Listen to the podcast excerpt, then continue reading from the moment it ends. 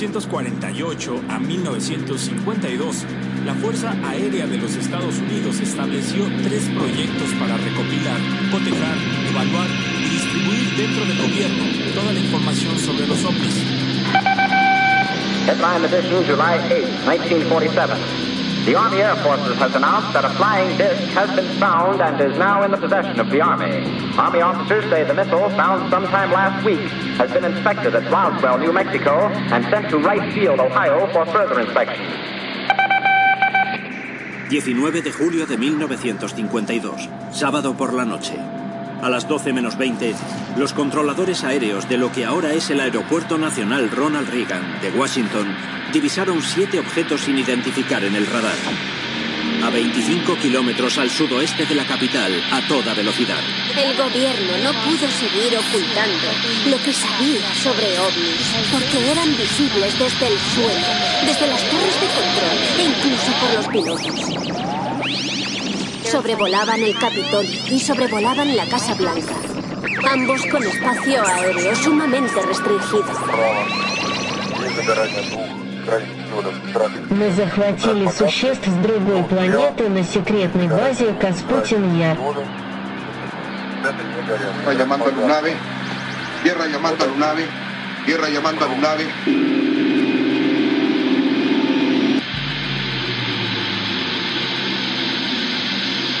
A ver, a ver, ¿qué tenemos? Nada, señor.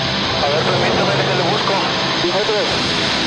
Ah, camarante, ¿qué es eso? ¿Qué distancia más o menos lo tenías hasta ayer? ¿Eh? Oye, usted, a ver, abusado, es como... Ahí van más. Van más, siguen más atrás. Son 10, 11 objetos.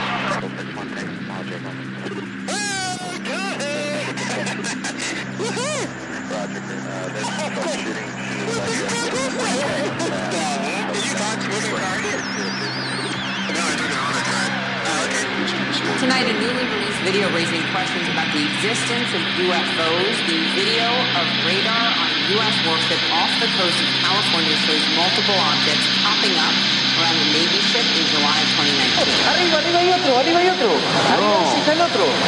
De vuelta. Arriba de acá está el otro. Y desapareció, boludo. Desapareció donde estábamos filmando, apareció allá.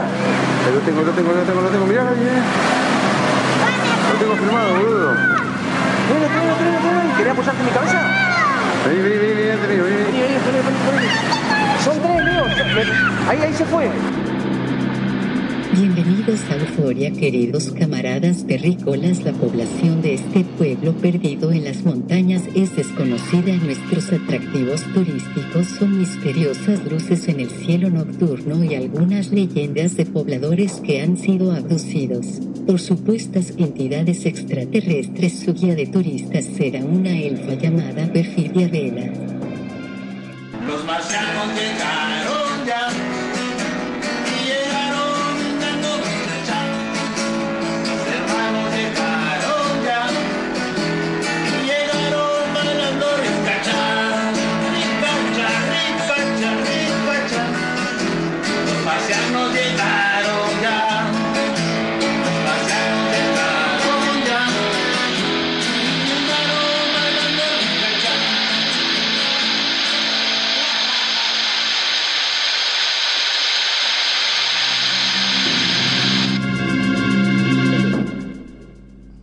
Buenísimas noches. Gente, gente que nos escucha aquí en Radio Consentido, bienvenidos, bienvenidas. Estamos en euforia, euforia, euforia, iba a decir yo euforia, van dos semanas que quiero meterle euforia a la euforia. En fin, bienvenidos a Euforia, población desconocida, población por conocer su programa para hablar de astronomía, ovnis, marcianos, conspiraciones y esas cosas. Magnum, buenas noches, ¿cómo estás? Muy, pero muy buenas noches, mi estimada Perfidia. Claro, eh, entiendo cuál fue tu confusión, porque cuando uno toca un tema que a uno le apasiona, le gusta, uno se vuelve eufórico. Entonces debe venir por ahí eh, la confusión. Pero Eso sí, me pasa eh, por las las palabras. Exacto, sí, sí, sí, es que suenan parecidos, ¿viste? Y entonces, bueno, a uno se le escapa. Es hacer, es hacer el, el juego con la euforia y la euforia, ¿no? Es euforia por los ovnis. Claro. Finalmente. Para que vean que sí aplica, que tanto aplica que, pues bueno, a la conductora le da euf- euforia hablar en Euforia. Y bueno, esta noche tenemos otro, vamos a volver a, a, los temas militares esta noche. Tenemos dos temas de los que es rarísimo que la gente sepa, están escondidísimos. Mm, y más cuando se tratan de temas militares, porque los temas militares son los mejores guardados. Sí, son los mejores guardados y son los que además eh, tienen, insisto, este trinomio de, de confirmación testigo, eh, testigo de un cargo militar que se juega la carrera al andar difundiendo esto, eh, confirmación en radar y pues otra serie de pruebas que vamos a ir viendo que coinciden en casos como los que ya hemos visto, ¿no? El de Randall Forest, el de la base Minot, etcétera. Otra vez vamos a hablar de dos bases estadounidenses, pero eh, vamos a, a, ver un par de, incidentes, uno en el 53, otro en el 72.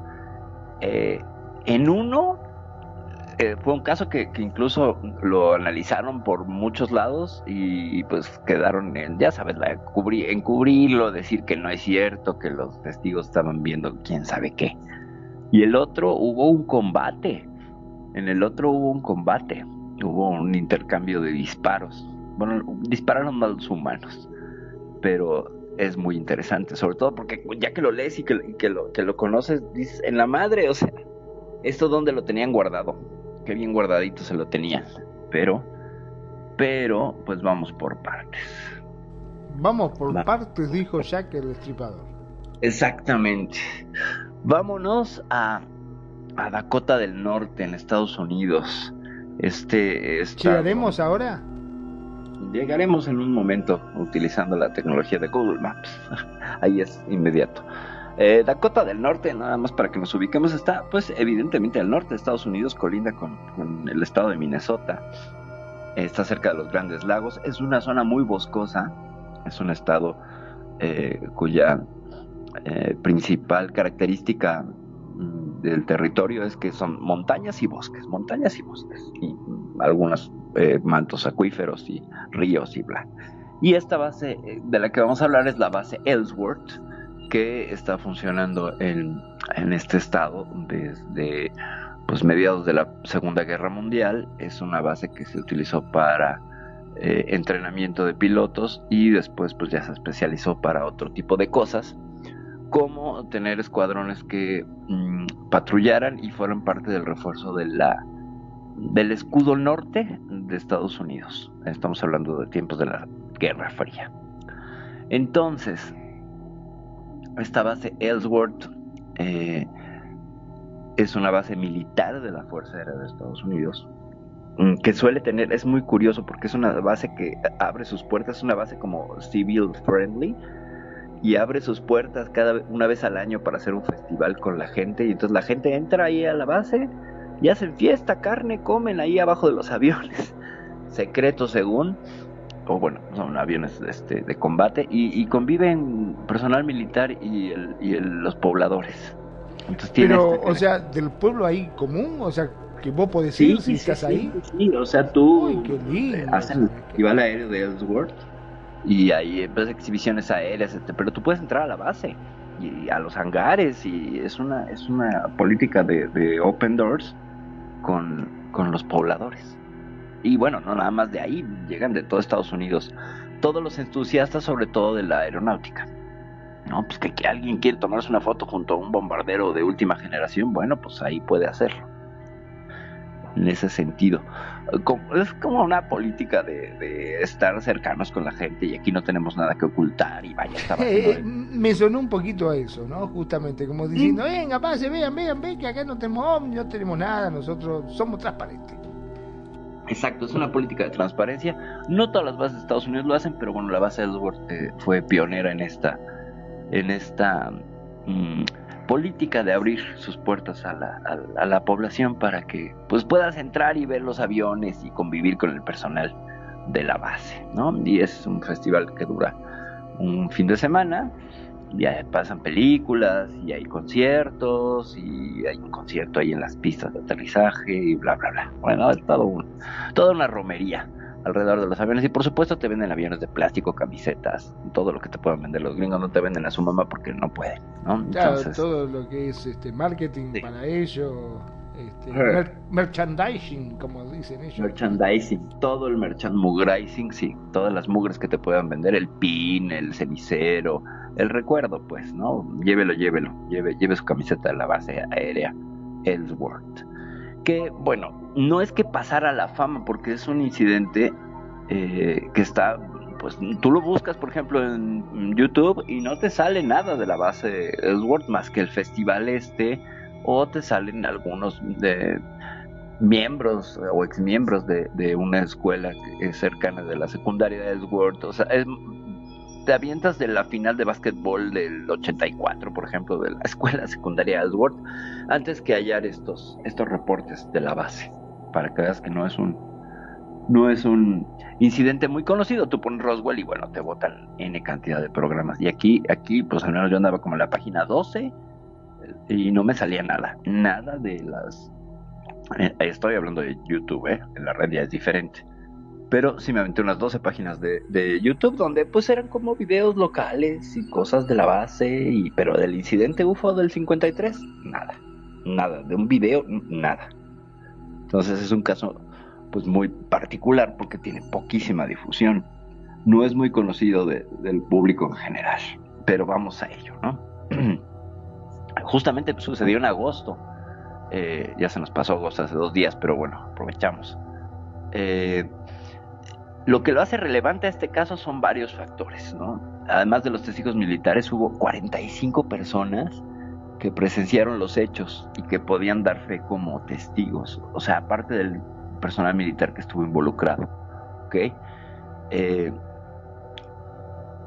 mira, eh, este, este Dakota del Norte tiene parte todavía del monte Rushmore este monte donde están las cabezas de los presidentes, si lo ubicas, que es pues, un monumento nacional de Estados Unidos que están talladas en la piedra, las cabezas de Washington, de Jefferson, etcétera, y que es un atractivo este, turístico. Eh, es, es, parte del monte Rushmore, eh, entra en el territorio de, de, Dakota del Norte, si no es que está todo metido ahí. Entonces, eh, lo que sucede con, con esta base es, es, bien, es, bien interesante. Mira, mm, eh, vámonos a la noche del 5 de agosto de 1953, plena Guerra Fría. Otra vez el American Way of Life, ya sabes, esta gente que, que trabajaba, vivía en los suburbios, eh, temía del peligro atómico soviético y aquí es muy importante mencionarlo aquí había muchos miembros de la Guardia Civil de los Cielos. No era ese el nombre, pero era una suerte de vigilantes de los cielos eh, contra cualquier presencia de aviones soviéticos. Es decir, había una red de civiles, una red amplia de civiles, vigilando los cielos en busca de aviones no identificados, ¿sabes? O sea, no nada más eran los militares, sino que la gente se había organizado y alrededor de todo Estados Unidos a lo largo y ancho, había esta red de civiles vigilantes de los cielos, de los cuales muchos les toca atestiguar lo que, lo que, lo que sucede esa noche del 5 de agosto. Eh, eh, en Dakota se llamaba el Cuerpo de Observadores de Tierra, ¿ok? Eh, ellos estaban ubicados en la ciudad de Black Hawk, en Dakota del Sur, o sea, en el estado de Junto, pero para abajo. esta mujer como, como miembro del, del comité este de observadores, tú llenabas un reporte nocturno. O sea, de cuentas te tocaba de las 10 de la noche a las 12, entonces pues ahí estabas viendo, sin incidentes, sin novedades, llenabas tu reporte. O se notaron tres luces que yo creo que son helicópteros, o es el tráfico aéreo que pasa por la zona, bla, bla, bla. Pero ella reporta que había visto un extraño objeto brillante en el cielo, rojo, era una luz roja, la noche estaba sin luna, ¿eh? era una noche sin luna y particularmente clara. O sea, la visibilidad de cualquier anomalía era perfecta esa noche. No, no habría nada de que Venus, que no, nada, nada, nada.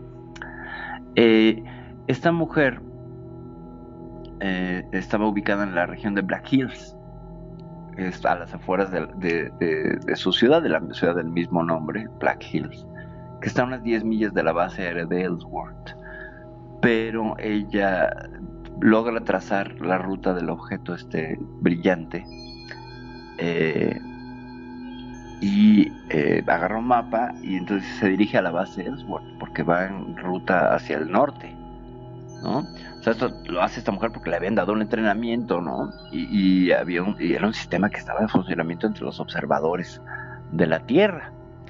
Eh, ella tenía que reportar inmediatamente y pues llama a la base, eh, llama primero a su superior civil y el superior civil la comunica con la base aérea de Ellsworth y les dice, acabo de ver un objeto que va en dirección hacia ustedes. Y la base le contesta, sí, lo tenemos en las pantallas. ¿Qué cree? ¿Qué cree que, que ya lo habíamos visto? Gracias por confirmar. Eh, la luz esta roja brillante, pues bueno, estaba inmóvil después de trasladarse unos 10, 15 kilómetros. Eh, se quedó inmóvil.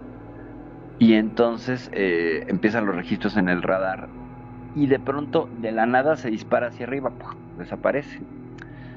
Luego regresa y vuelve a la posición inicial donde fue vista por esta mujer, esta mujer Kellyan, bueno, la señora de apellido Kellyan, y empieza a cambiar su ruta en dirección hacia Rapid City, que es una ciudad que está ahí como al suroeste de este punto de, de visión, ¿no?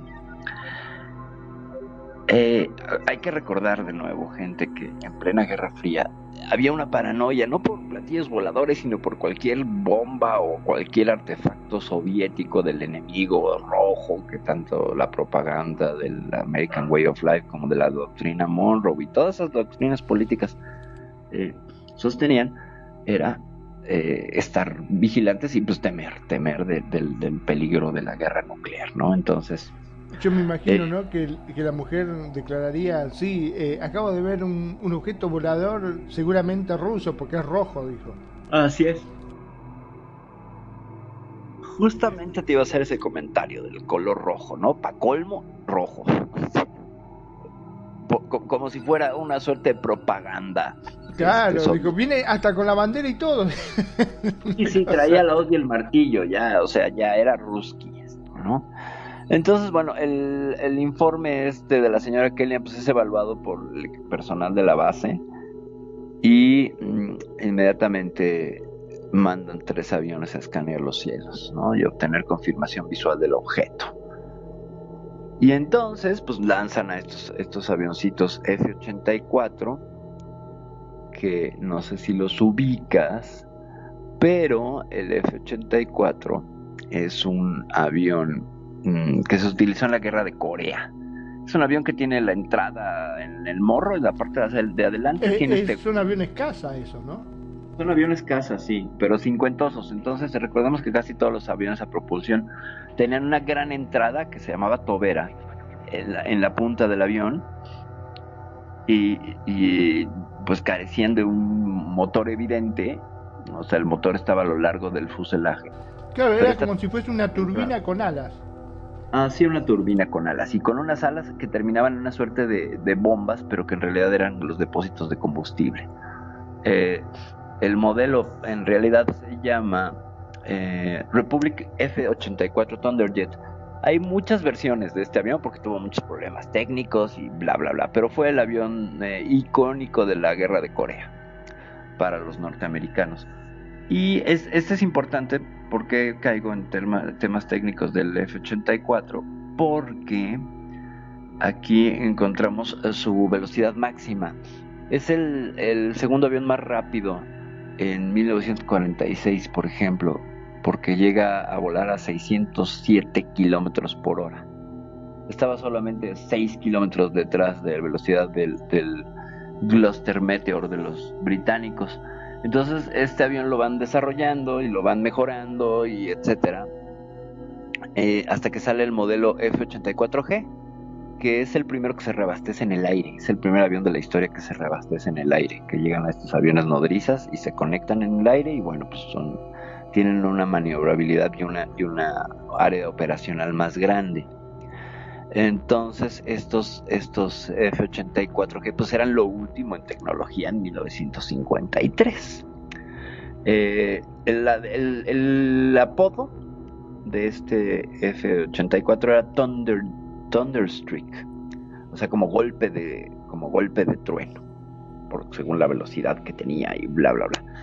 Eh, pues llegó, llegó a, superar por ahí del 52 al, Gloucester Meteor y ya andaba pues volando a una bastante respetable velocidad de 860 kilómetros por hora. O sea, era un bólido para la época. Entonces, pues mandan a, tres aviadores con, en sus F-84 eh, y reportan a la base que están encontrando un objeto bien definido, sólido y brillante en la pantalla, ¿no? De sus radares. Y cuando les piden confirmación visual, estaban a una altura de 16.000 pies, el objeto ya se había elevado, eh, muy lentamente, pero se estaba dirigiendo hacia la base. Entonces los, los, los aviones eh, piden refuerzos, porque estos eran solo aviones de exploración, no venían armados y entonces arman a otro F-84 armado ya con artillería, bombas, bla, bla, bla, para que se les una, porque están teniendo confirmación visual y de radar de que hay un objeto que se está dirigiendo muy lentamente hacia la base, hacia la base Ellsworth, en, en Dakota.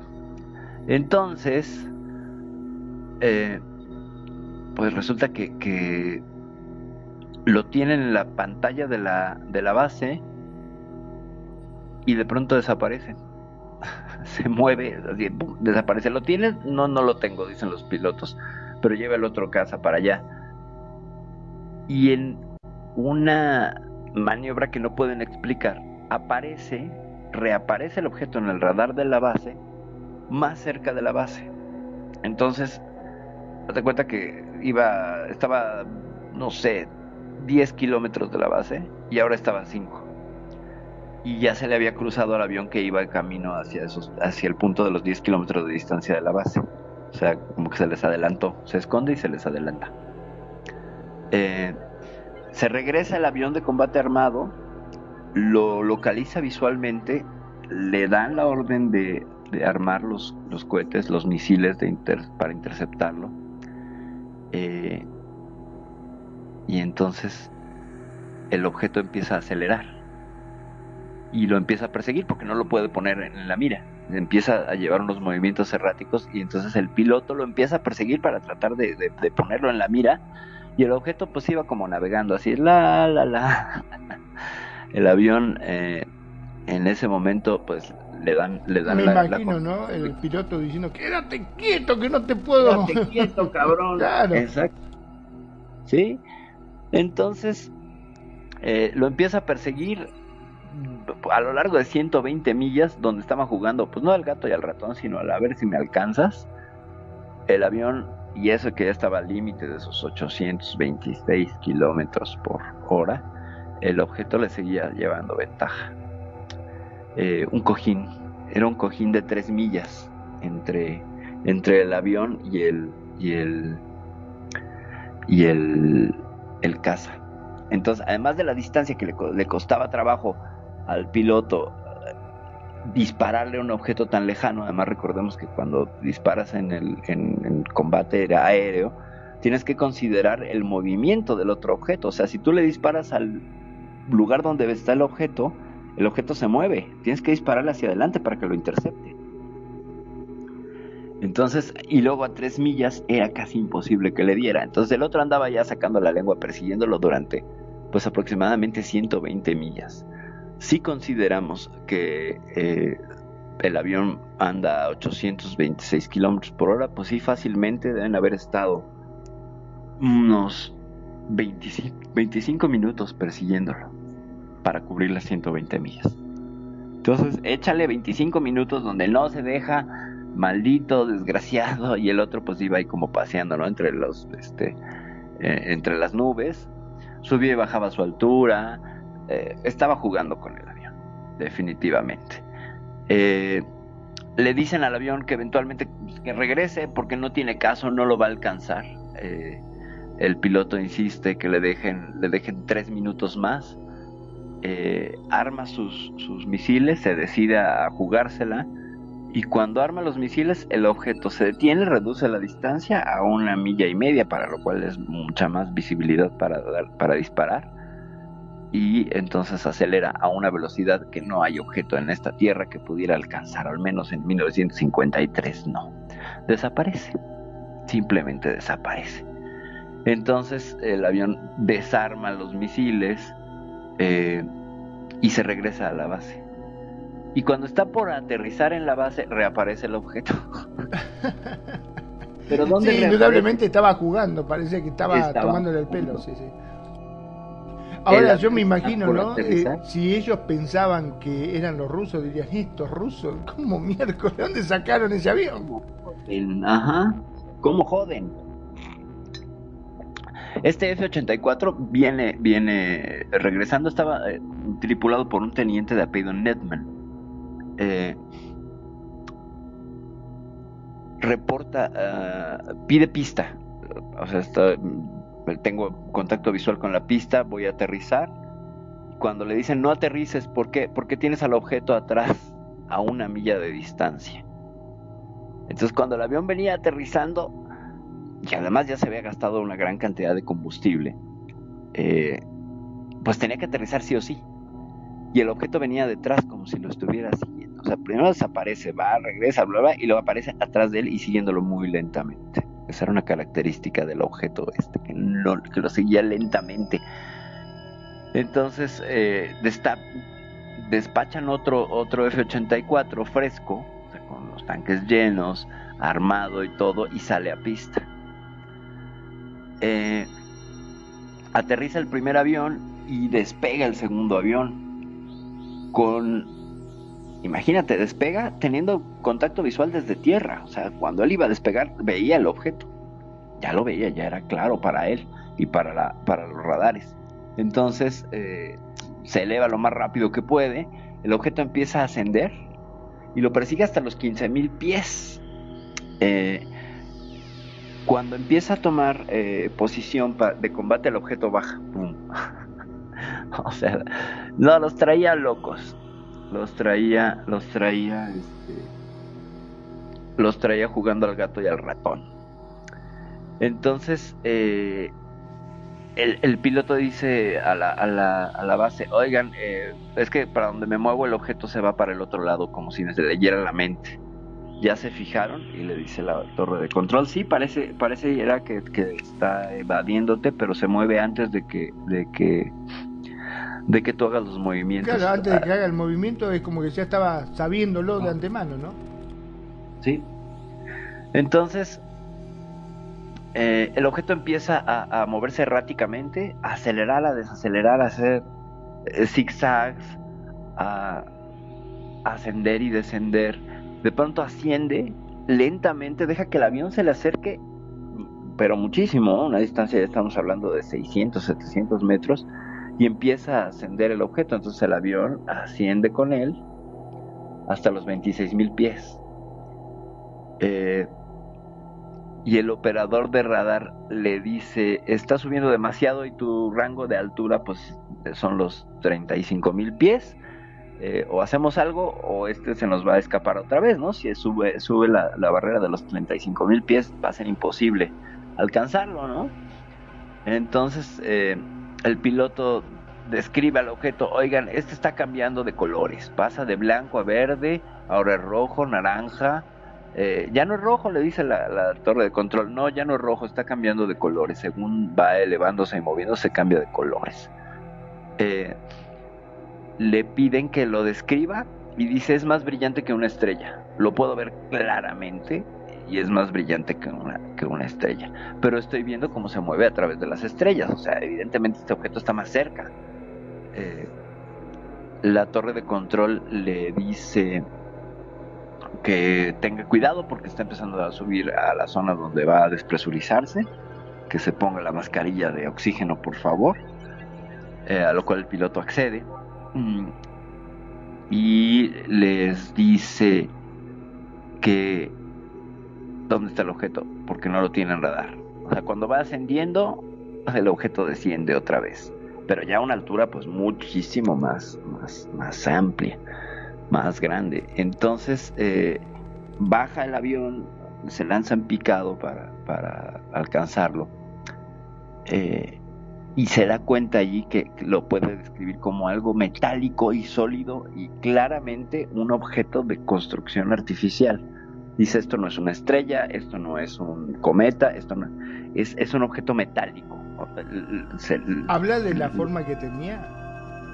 ¿Lo Sí, eh, sí, sí, obje- tiene una, era una esfera, una esfera, una esferita, una esfera metálica que cambiaba de color, pero como que se apagaba. Entonces, ¿Y el tamaño era muy grande? ¿Era como el tamaño del avión? el tamaño, sí, el tamaño está entre los 15 y 20 metros. Sí, es Ah, como el tamaño de un grande. avión. Sí, sí, sí, sea, no era tampoco tan grande, pero sí estaba en el rango de, de un caza, ¿no? Entonces, eh, el, el objeto lo que hace es una un, un movimiento en el cual se frena, hace una un rizo en el aire y se pasa encima del avión que lo venía persiguiendo. O sea, el avión va descendiendo, el objeto se frena, hace un rizo en el aire y vuelve a elevarse, pero pasando muy cerca del, avión, o sea, a unos 40, 50 metros. Entonces el piloto describe como el objeto eh, lo puede ver y cuando mira hacia atrás, que lo que tiene es el cielo del nocturno y la noche de- con una luna muy clara y todo, el reflejo sobre la, la superficie metálica, y es cuando él confirma que es un objeto metálico. Entonces eh, le dicen que que regrese porque pues es- al parecer no hay manera de de alcanzarlo pero que todavía tiene combustible Dirán, y que eh, puede estos puede- rusos dirán, ¿qué, qué tipo de, de combustible tiene o qué motor? ¿No vamos a tener que hacer algo? Porque son increíbles, dijo, las naves que tienen estos rusos. Claro, claro. No, además, mira, o sea, sí tienen mucho, mucho rango los, los, los aviones estos, tienen un rango muy amplio. De hecho, ahorita podemos ver el, el dato técnico del, del F-84 con tanque lleno. Pero el asunto está en que... um, Claro, esas aceleraciones y desaceleraciones, imagino que, que quemarían Exacto, mucho combustible. gastas, ¿no? No es un vuelo, no es un vuelo de crucero, como le dicen, donde pues también vas planeando un poco, ¿no? Y, y gastando muy poco, muy poco recursos del, del motor y por tanto del combustible, o sea, también, también está ese factor y él estaba acelere y acelere continuamente, ¿no? Entonces como un coche, que frenas, aceleras, frenas, aceleras, hay un desgaste mayor del, combustible. Entonces, eh, le dicen al, al, al piloto regrese, regrese. eh, no, no tiene caso, no importa cuántos aviones mandemos, esta cosa se escapa. Regrese. O sea, se regresa el piloto. eh, todavía el objeto lo sigue un poco, de regreso a la base. eh, y Como diciendo, ¿qué se- pasó? ¿Ya no, no me seguís más? Bueno, te sigo yo. Sí, ya, ya no me sigas, ¿no? Ya no me sigas. Ya no me sigas, déjame en paz. Entonces, bueno, pues el, el- el segundo F-84 regresa a la base aérea de Ellsworth, ¿no?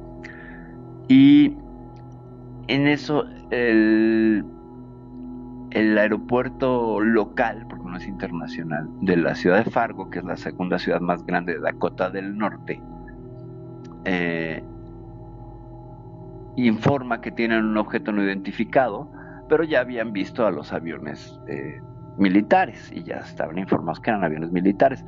Pero les dicen, bueno, ¿y cuál es este objeto que se está dirigiendo hacia la ciudad eh, a una velocidad que no es correspondiente con ningún avión este, conocido, ¿no? Y de pronto acelera y de pronto desacelera, desacelera y se comporta como un helicóptero. ¿Qué rayos es esto que está aquí? ¿No? Además se viene para acá. Eh, les dice la base, pues es lo que estábamos persiguiendo eh, y que decidimos pues ya, ya, no, ya no perseguir. Eh, hay un informe de la NICAP que eh, hay que hacer un- una, una apreciación de lo que es la NICAP. Más adelante, Magnum, sí recuérdame para que te dé los, los datos de estas siglas de la NICAP, que tiene que ver con, con este con organizaciones gubernamentales de, de- de vigilancia y de registro, y esto es de la Fuerza Aérea, me parece. Entonces, pues de la- el avión, el avión de combate aterriza, hay conmoción en la base. Ya fueron dos aviones que salieron a perseguir un objeto y nomás no pudieron alcanzarlo, pero pues ni de chiste, no hubo manera ni siquiera de disparar, vaya, nada. Entonces, eh, a la hora que regresa el avión, pues bueno, el, objeto en algún momento deja de aparecer en los radares de la ciudad de Fargo, deja de aparecer en los radares de la base de Ellsworth y pues todo indica que desaparece por una elevación súbita del objeto, ¿no? Es decir, se eleva y desaparece en los radares.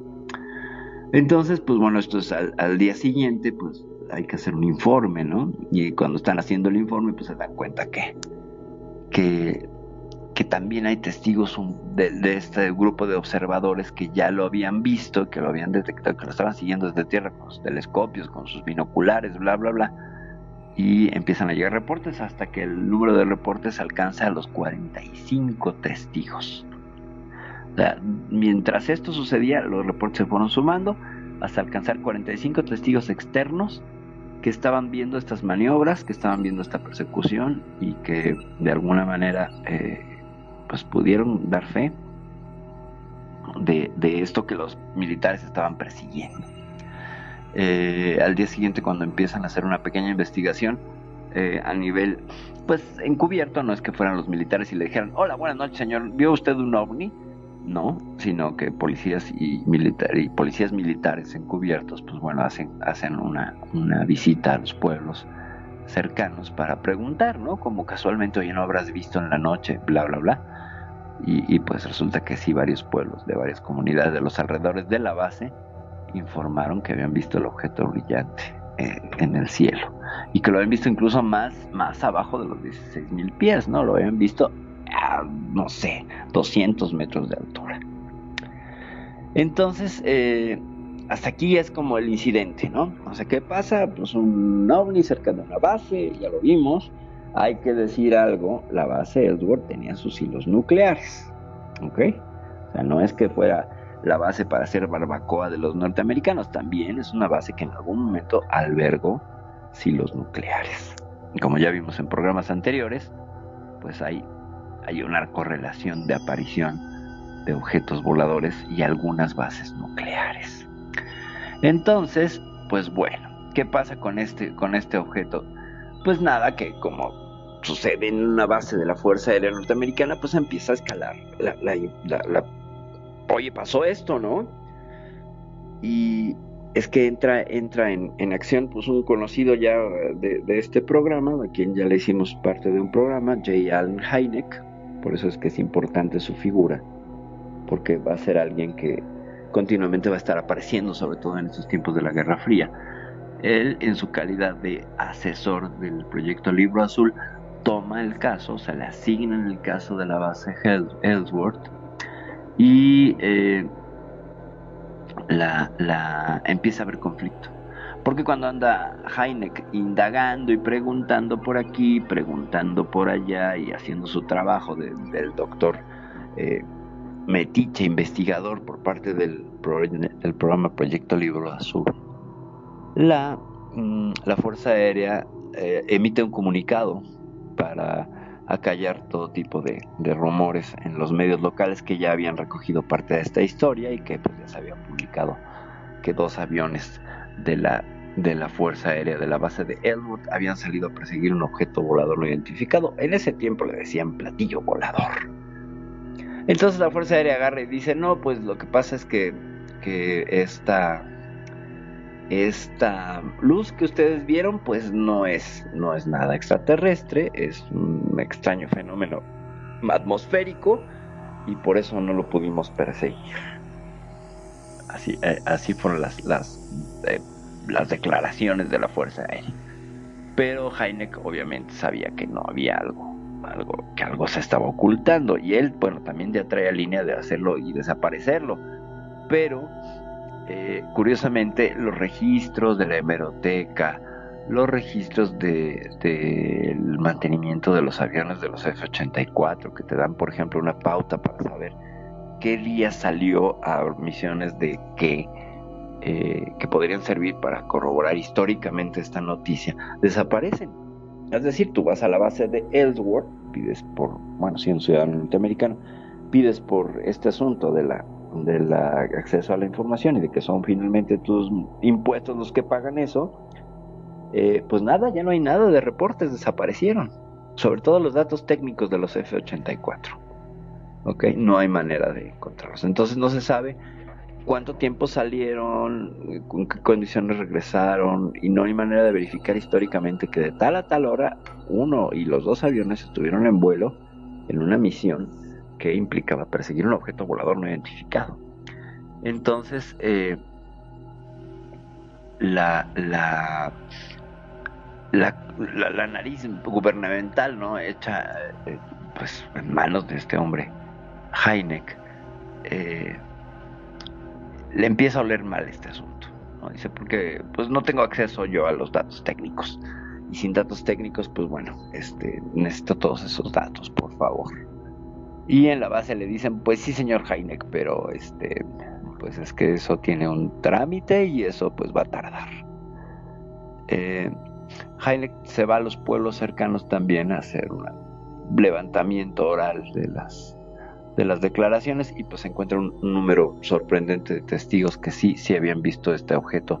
Primero rojo y luego era una bola verde azul que andaba cerca de la base de Ellsworth.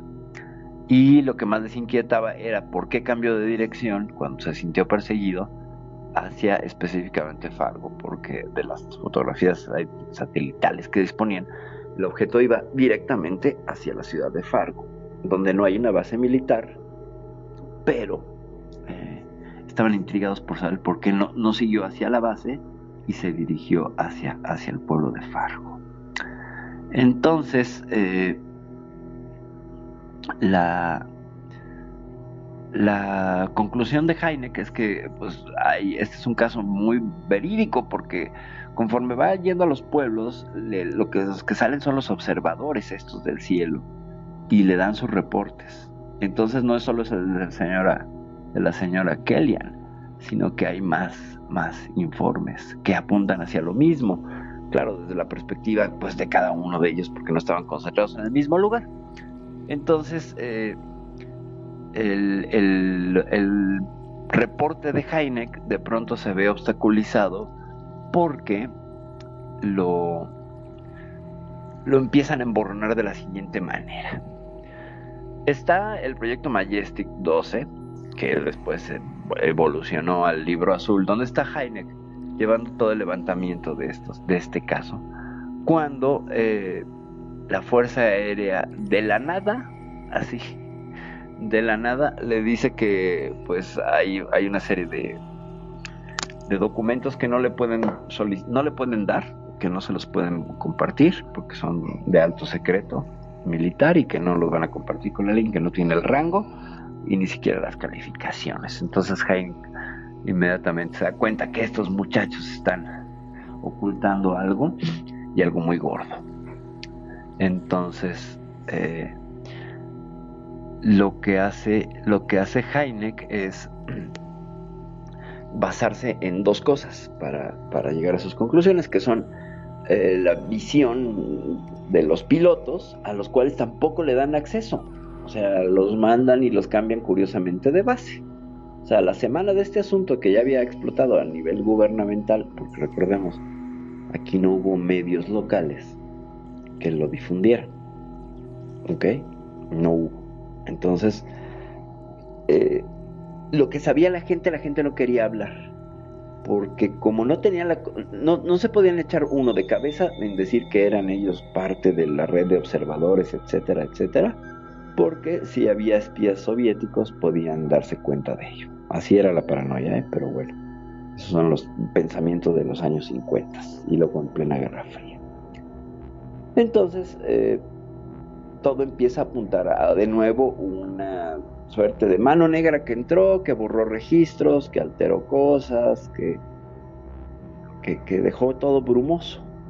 Entonces ni el mismo Heineck puede recuperar eh, pues los materiales que, inicialmente tenía que se los habían pedido, pues se los piden. Y pues trata de sacar sus conclusiones más desde la política, ¿no? Entonces, pues hasta ahí, hasta ahí el caso de, la base Ellsworth. No sé si lo conocías. Querido Magnum, ya me lo abdujeron, gente. O está hablando con el micrófono apagado, seguramente. Sí, seguramente, ya no lo escucho. Pero bueno, entonces, en lo que regresa Magnum del, de la abducción, donde yo creo que se lo llevaron a la base Ellsworth. Eh, lo que pasa más adelante, cinco años después de, este incidente, es que es recogido por el informe Condom. Este informe Condom, o Condon, como quieran ustedes manejarlo, es el famoso Condon Report, que es una suerte de intento no gubernamental por eh, investigar el, el, fenómeno ovni. El comité Condon eh, está formado por, bueno, encabezado por el, por el doctor Condon, por el doctor Edward, físico, físico Edward Condon, y eh, esto viene desde la universidad, desde la academia. El proyecto, se le conoce también como el proyecto OVNI de la Universidad de Colorado, donde eh, del 1966 al 68 la Fuerza Aérea de Estados Unidos financió a la Universidad de Colorado para sacar su propio estudio de ovnis. Ojo gente, aquí este estudio de ovnis viene eh, de... es una mezcla entre gobierno y, pues, entidades no gubernamentales, entidades públicas. Y pues este informe concluye que no, que no hay datos suficientes, que los pilotos se podían haber equivocado, que eso era un planeta y que, bueno, otra vez estaban persiguiendo. ¿A quién? A Venus o alguna cosa de estas. Entonces el informe Condom lo que hace es tratar de borrar, de borrar la, la, la, la evidencia o emborronarla, ¿no? Eh, finalmente acaban diciendo que los pilotos estaban persiguiendo estrellas. Una vez más, como vemos en, en, en, la historia de la ufología y del ocultamiento de los, de los casos, de nuevo, no, los pilotos pues están locos, se ponen a perseguir estrellas, ¿no? O sea, las estrellas actúan erráticamente, se mueven tan rápido, eh, aparecen en el radar sobre todo, y entonces se nos, se nos va a este, se les va a callar.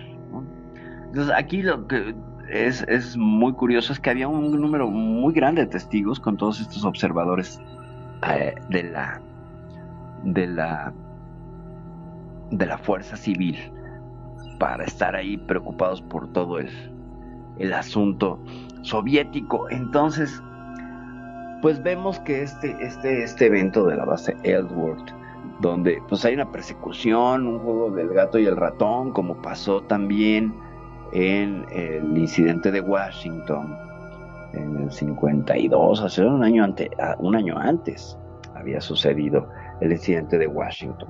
Entonces, esto se va sumando a esta cadena de, visionados de ovnis, de, encuentros con objetos voladores no identificados y militares, ¿no? de militares que, tienen la triple confirmación, radar, eh, testigo ocular y eh, pruebas circunstanciales, ¿no? como pueden ser las declaraciones de los testigos.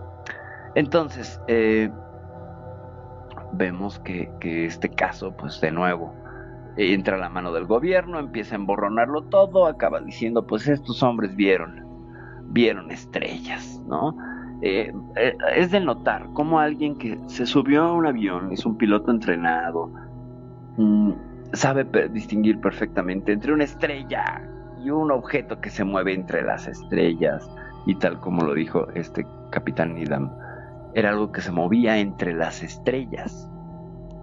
Es decir no creo que los pilotos norteamericanos se pongan a perseguir cometas o meteoritos cuyas trayectorias pues no son esas no son erráticas no se detienen no suben no bajan es una caída descendente a la superficie de la Tierra a una velocidad enorme y es de una cortísima duración. Aquí estamos hablando que este incidente duró al menos, al menos una hora, con dos aviones que salieron a perseguir, no cuatro aviones, porque primero salieron tres, uh, y que salen a perseguirlo. Entonces, de nuevo, están persiguiendo estrellas, están persiguiendo estrellas. Este argumento me recuerda mucho, muchísimo al que utiliza la NASA para desestimar cualquier objeto extraño que aparezca en cualquier grabación del espacio cercano a la Tierra, para decir, están, están, eh, es hielo, ¿no? Es hielo, hielo en el espacio y pues no se hagan bolas, ¿no? Es una manta, como suelen decir, del famoso caballero negro, que es este objeto que está en la órbita baja de la Tierra y que pues nadie sabe qué es. ¿No? Unos dicen que es una manta térmica, pero pues en realidad parece otra cosa, parece una. Perdón, la Eh, manta térmica que vendría a ser. Dígamelo. La manta térmica. ¿Qué Exacto, se refiere la con la manta. térmica? Que es un Una manta, una manta para taparte, para cubrirte. sí, como la y que mantita. está para- flotando en el espacio libremente. Sí, sí, o sea, los, los astronautas son tan cochinos que avientan sus mantas térmicas al espacio, ¿no? Seguramente. O sea, yo no sé cómo llegó una manta térmica al espacio, pero... Para cómo no digamos que bajó el vidrio y Sí, lo claro, que pasa es que volaron vidrio, con o el vidrio bajo y, vieron, y la- se le escapó. Claro, sí, sí, sí, sacaron la, la cabeza para escupir y, ay, pues esta manta ya no nos sirve, pues tírala, ya no importa. Entonces vemos aquí con, con- con este asunto de la, de, la, de la base aérea Ellsworth, cómo hay una serie de taponeos y de nuevo lo mismo, ¿no? Eh, mantener el incidente lo más discreto posible, eh, distorsionar la información, entra una agencia no gubernamental esta vez a emborronarlo todo, a decirles, no, estos están viendo estrellas, ¿qué les pasa, no? Eh, hay que mencionar que el, proyecto Condon eh, es muy criticado, es sumamente criticado, ¿no? Lo describían como una broma de medio millón de dólares.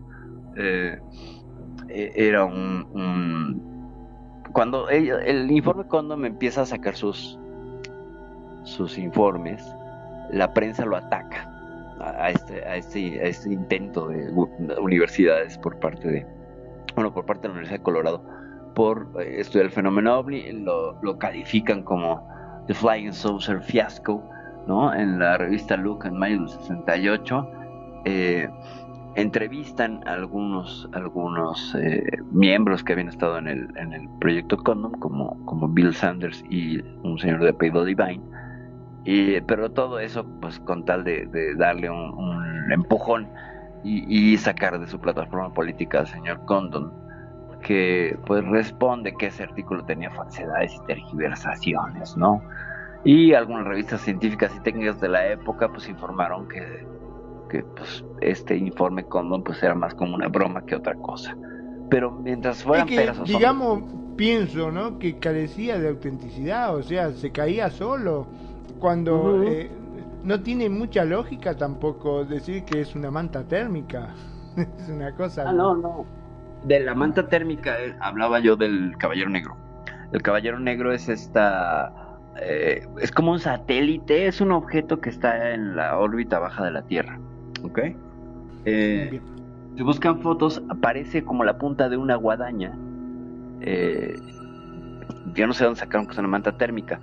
Y se ve pues como un objeto sólido. No, no, no, no. Si fuera una manta, pues yo no sé si ondule porque no hay en el espacio, pero eh, cambiaría la Sería forma. muy raro también que, que la manta se mantuviera totalmente así plana, como si fuese un Claro.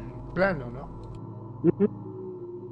Entonces, eh, no, es que finalmente este, este reporte de Condom acaba diciendo que los pilotos de este evento de Ellsworth, pues persiguieron estrellas. Otra vez. ¿Te suena conocido? ¿Te suena parecido? Ya lo hemos visto Claro, otra vez. Sí, Acaba persiguiendo estrellas. Ah, ¿no? O a Venus. Sí, a Venus. A- No, no, aquí nada más dijeron, eh, acabaron persiguiendo estrellas, ¿no? Esa es la, la, este, la, la Claro, conclusión. que yo me imagino que empezaron a decir, bueno, ¿cómo lo tapamos? Y globo aerostático, mm, no, a la velocidad que se movía no podía ser, sí, claro, tenés razón, no, globo no da. Eh, Venus, no, Venus ya lo metimos muchas veces, no, tampoco, no, no, tenés razón. Sí, Eh, ahora- estrella, estrella. eh, mandamos estrella y chao. Exacto, estrellas, así, así son mejor las estrellas y ya tan tal, ¿no? Eh, entonces, pues vemos que, además, eh, algunas acotaciones antes de pasar al siguiente caso. Eh, este se da en medio de una de las dos mayores olas de los oleadas de ovnis en Estados Unidos de los años 50. Hay que recordar que entre 52 y 54 había muchísimos avistamientos. Entonces, eh, dado el número de testigos del caso y las similitudes con otros de los, de los otros casos ovni, o sea, te suena conocido, ya hablamos del ovni de Terán que también andaba correteando, que lo andaban correteando y que se burlaba de sus perseguidores, del ovni de Brasil que también mantenía una distancia con los perseguidores, ¿te acuerdas? Del, de los ovnis de la base Minot, de los ovnis en, sobre el Capitolio de Estados Unidos, en Washington. Eh, entonces es muy parecido, ¿no? es muy parecido, como si hubiera una inteligencia en el objeto, ¿no? Eh, pues vaya, finalmente la, la, la, la conclusión y digamos que el informe final fue son estrellas. O sea tanto los avistamientos de todos los testigos digamos de los 45 testigos dijiste que se fueron sumando y que fueron viendo por sus telescopios y qué sé yo eran estrellas. Tanto los testigos terrestres como los que los persiguieron con esos aviones hasta altura que ya prácticamente se le escapaba también eran decían que no es una toma de pelo verdaderamente no, no no tiene lógica. Ninguna ninguna. Entonces eh, pues no es de sorprenderse no ya sabemos que a pesar de múltiples testigos y confirmación por parte del radar de la fuerza aérea de Estados Unidos o sea el radar lo había o sea, las estrellas aparecen en los radares ahora también. No uno también tenían doble confirmación por la del aeropuerto local de, de, la ciudad esta cercana, ¿ok? Entonces... Me suena eh, mucho cuando Meno, viste, hace algo y que dice, no, tal cosa, punto, es así. Sí, sí, sí.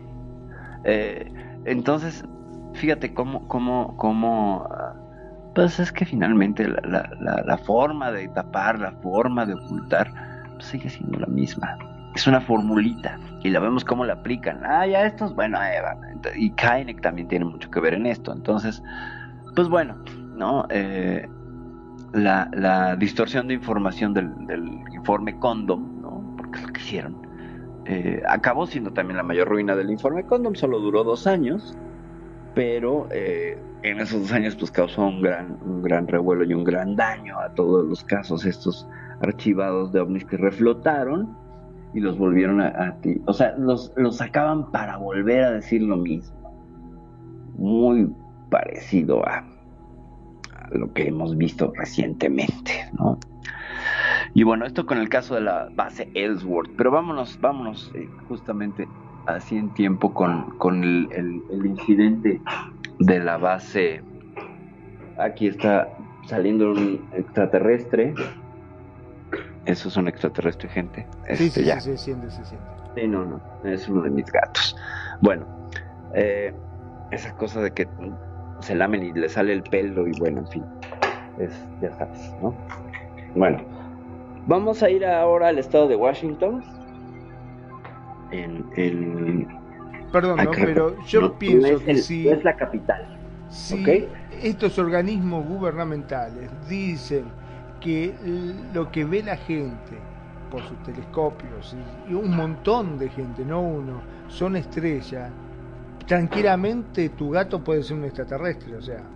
Sí, claro. Es igual. Claro. No, pues ya viste cómo hizo, ¿no? Estaba tratando de comunicarse en otro idioma, en un idioma no, no, este, no registrado y no oficial, ¿no? Pero, eh, pues bueno, es que uno revisa casos ovni uno revisa casos de, avistamientos, y sobre todo en, Estados Unidos, que son los que marcarían como la tendencia, y vemos cómo el aproximamiento es, eh, sí hacemos como que lo estudiamos, pero luego acaban viendo estrellas, ¿no?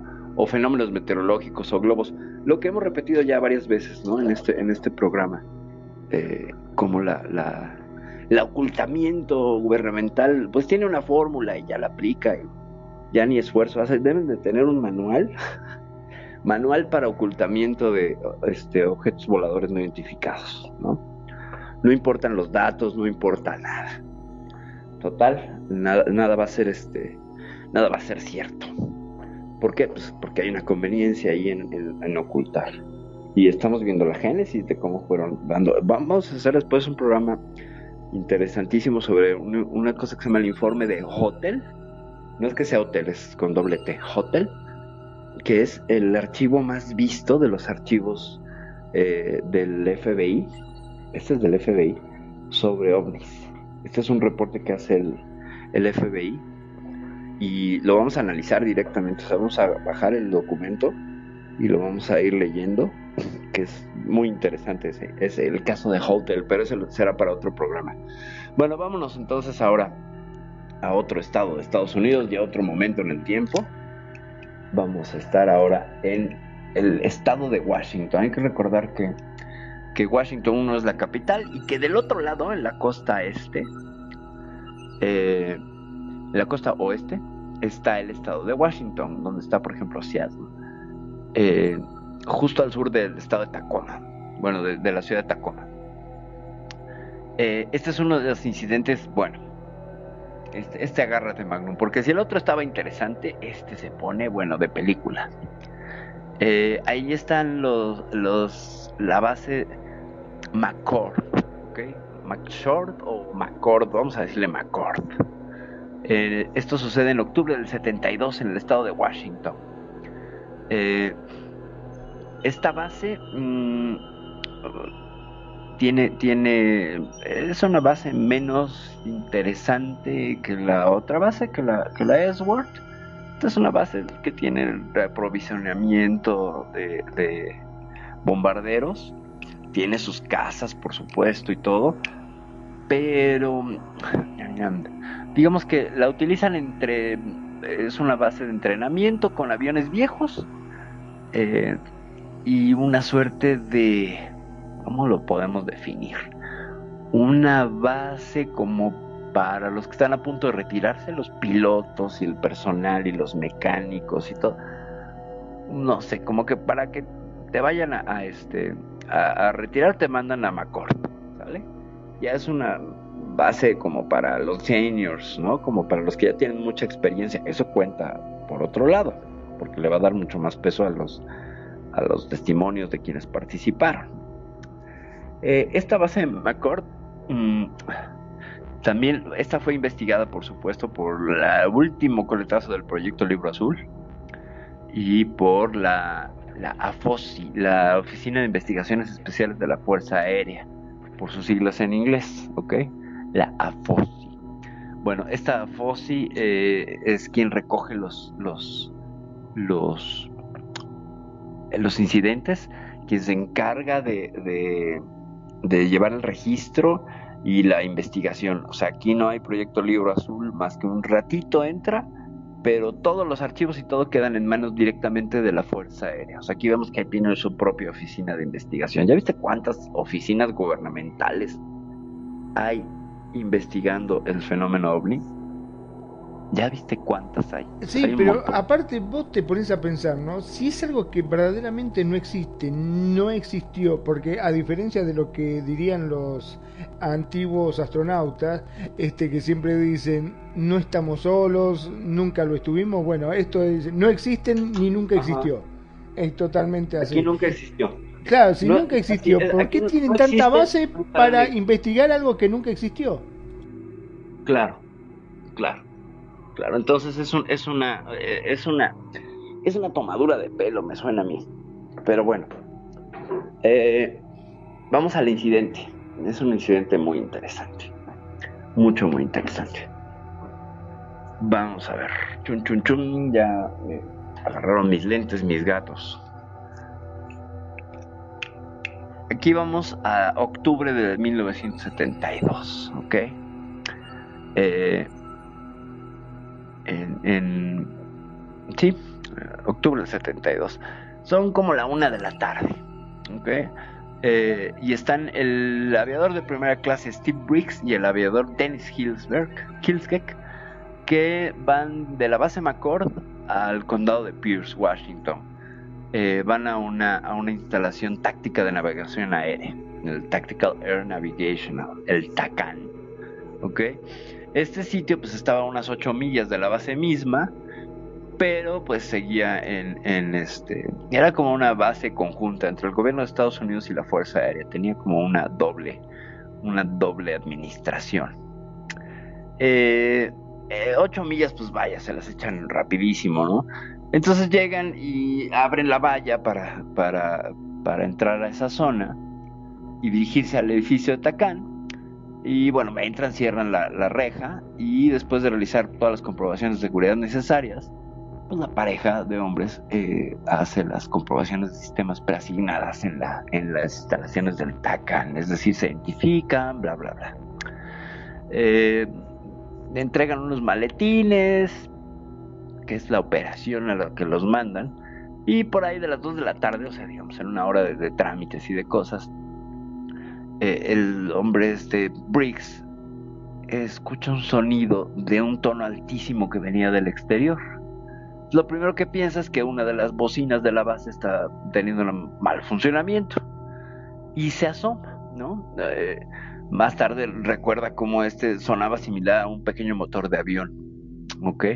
Sin embargo, tan pronto como sale este hombre, se da cuenta que no estaba siendo testigo de un pequeño avión o de una bocina que estaba eh, descompuesta. Así a plena vista y en la tarde, arriba del edificio del Tacán, había un objeto en forma de platillo. Tal cual. Además, mientras lo sigue observando, el objeto viene descendiendo. El objeto viene descendiendo.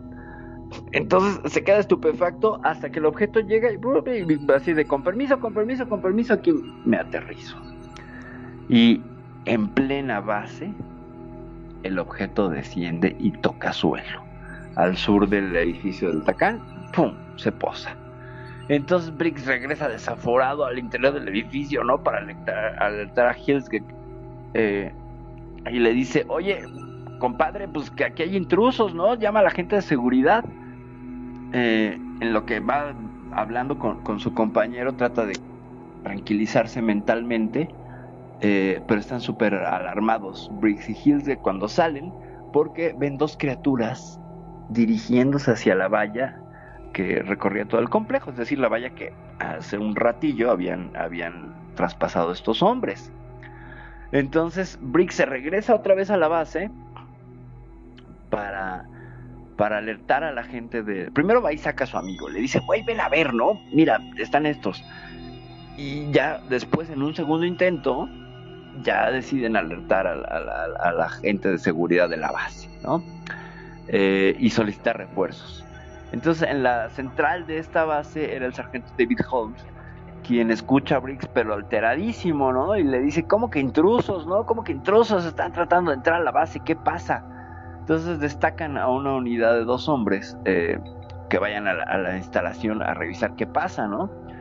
Y es aquí donde el sargento Dwight Reid y el aviador de primera clase Michael Tash llegan eh, pues a la urgencia 17 minutos más tarde, ¿no? O sea, no vaya a ser que qué bueno que son rápidos, qué bueno que son prestos estos muchachos, 17 minutos más tarde.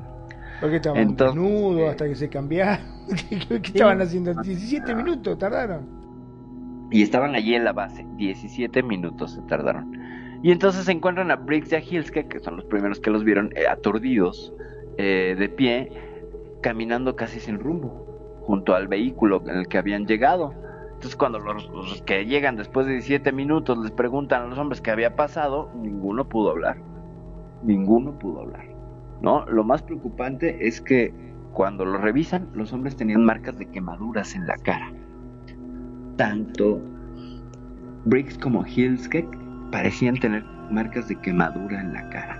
Entonces Raid examina a los dos hombres y solicita una ambulancia de la USAF, ¿no? Eh, y, empiezan a revisar el área circundante. Entonces se dividen uno, cuida a los hombres y tú revisa el área circundante, que este es este, el hombre Michael Tash.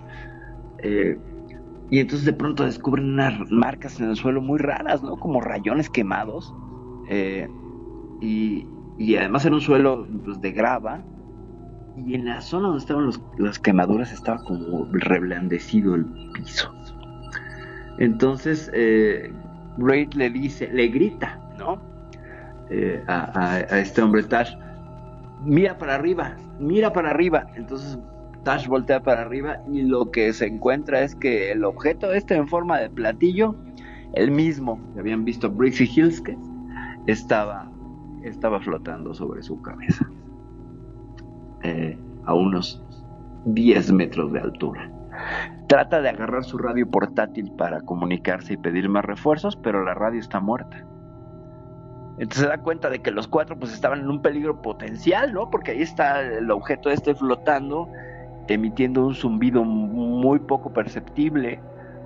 Y, y entonces meten a los hombres, a los estos aturdidos y quemados a su vehículo y se alejan del área a todo lo que dan, Entonces, ya que se alejan una milla de la base, eh, la radio de Raid vuelve a cobrar vida y solicita que más policías de la guardia de la guardia militar asistan al lugar de los hechos porque hay una fuga de seguridad grandísima que se metieron a las instalaciones del Tacán y que por favor este manden una ambulancia porque traen a dos heridos.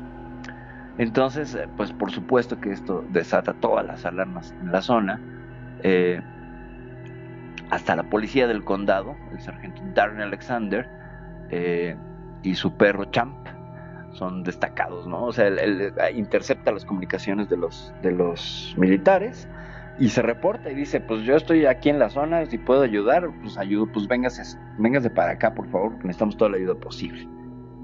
y regresa este hombre, el, el, el sargento Darren Alexander, a unos 400 metros de la base, ¿no? Y, se baja con su perro y el perro empieza a ladrar como loco. Eh, y le dice, ¿qué pasa, no? ¿Qué pasa, campeón? Se llamaba Champ. ¿Qué pasa, Champ? Eh, el perro levanta la cabeza y este hombre, pues también, todo el mundo aquí en este incidente, todo el mundo es voltea para arriba, ¿no? Levanta la vista y entonces hay una... Estaba en el caminito antes de llegar al, al, al edificio del Tacán, había una como loma y entonces es ahí hacia arriba estaba ladrando el perro y él levanta la vista y se encuentra con dos criaturas. Con dos criaturas que están eh, pues parados cerca de una de las eh, centrales eléctricas que rodean el complejo. Eh, este hombre Alexander no sabe si, si, si qué hacer y entonces decide decirles a los extraterrestres sube la, la, la, la, la ladera esta eh, se apersona enfrente de los de los de las criaturas que están ahí manipulando la, la, la central eléctrica por dice, afuera. Oiga, no, no pueden tocar eso. ¿Qué están haciendo? Joder. Les dice, les dice quietos, levanten las manos. Ay, los humanos somos muy bonitos. Sí, no, muy... una cosa. Sí, no, no, no, no, qué cosa de ternura. Entonces, pues las criaturas se voltean a verlo. Se, se dieron vuelta y se le cagaron de risa en la cara, más o menos, una cosa así. Casi. Pero mientras el hombre les apunta, las criaturas empiezan a caminar hacia él. Y uno de ellos saca un extraño dispositivo en forma de vara y le apunta a, a, a, a este hombre Alexander. Y antes de que termine la criatura de hacer su, su movimiento, este hombre les descerraja seis balazos y o sea, dispara, les vacía la pistola y, y, no se queda a confirmar si les había dado o no. Se regresa con su perro, se sube a la patrulla y huye. Y se fue al carajo, me imagino. Se fue al carajo, sí, Yo de aquí me voy a la chingada, yo no quiero saber más. Le pegaste, no sé, yo ya cumplí mi parte, dijo, yo le tiré, ahora arréglense no, ustedes. Sí, exacto. Yo ya cumplí mi parte, ¿saben qué muchachos? Ya me voy. Entonces, eh, pues ya en ese momento él se cruza con los equipos de alerta de la base que ya venían armados y que venían a, a estos sí se tardaron minutos en cubrir los, las ocho millas. A, a, todo lo que a todo lo que vieron llegaron helicópteros llegaron todo lo que pudieron mandar de seguridad lo mandaron eh, y venía venía un convoy un convoy eh, armado no eh, y empiezan a registrar la base y los terrenos no fue cuando cuando se dan cuenta que, que todo este equipo, o sea, estamos hablando de un convoy militar, mano, eh, que, que, además viene en la alerta de una filtración de seguridad, o sea, vienen con los ojos más que abiertos. Claro, aparte que no sabía qué era lo que estaba pasando, porque no, no, o sea, no se imaginaban que eran extraterrestres, podían haber sido, qué sé yo, gente ah. o cualquiera que se hubiese metido en la base. Así es. Porque le dijeron que era una alerta de seguridad, que habían intrusos en la base, entonces podía hacer cualquier cosa. Así es. Entonces, pues estos hombres eh, llegan a la, a, la, a, la, a la, base, al Tacán, eh, por lo que alcanzan a armar de la historia que les contaron los primeros cuatro aviadores, los pedacitos que alcanzaron a, a recibir, es que a la parte sur del edificio hay un objeto y ahí van todos y se encuentran con el objeto. ¿Estaba Efectivamente, todavía? Wow. está, el platillo está ahí posado. Entonces lo rodean, dice este hombre, rodéenlo, y entonces eh, un equipo de infantería por un lado, otro por el otro, eh, gente que traía bazucas, jeeps, rodean el objeto. ¿Ok? Lo rodean. Entonces, eh, lo describen Levanten las como manos, le dijeron. platillo plateado que está posado en el, suelo, aproximadamente de 17 metros de circunferencia. Y eh, los hombres se acercan pues, como a unos 8 o 10 metros del objeto. Entonces el, capitán Henry Stone dice, a ver, voy a acercarme un poquito más. Entonces cuando se acerca dos, tres pasos, el objeto se eleva y se desaparece de la vista. ¿Ok? Entonces eh, eh, dice, bueno, ok, se fue. ¿Qué pasó? Se fue y regresa, se mete otra vez al círculo de seguridad y vuelve a aparecer el objeto. ¿Ok? Y vuelve a avanzar y vuelve a desaparecer. ¿Sí me explico la dinámica? Sí, sí, sí. Sabes. Bueno, entonces, eh, pues todos se quedan atónitos. Ah, y de- de- ¿pero qué está Parecen, viste, como cuando eh, con el láser juegan con los gatitos, que le ponen el láser y cuando el gatito se acerca Ah, se lo van corriendo de a poquito. Ajá, ajá, así es. Eh, pues finalmente, después de dos o tres eh, jugar al ay, te veo, ahora no te veo, el objeto desaparece completamente.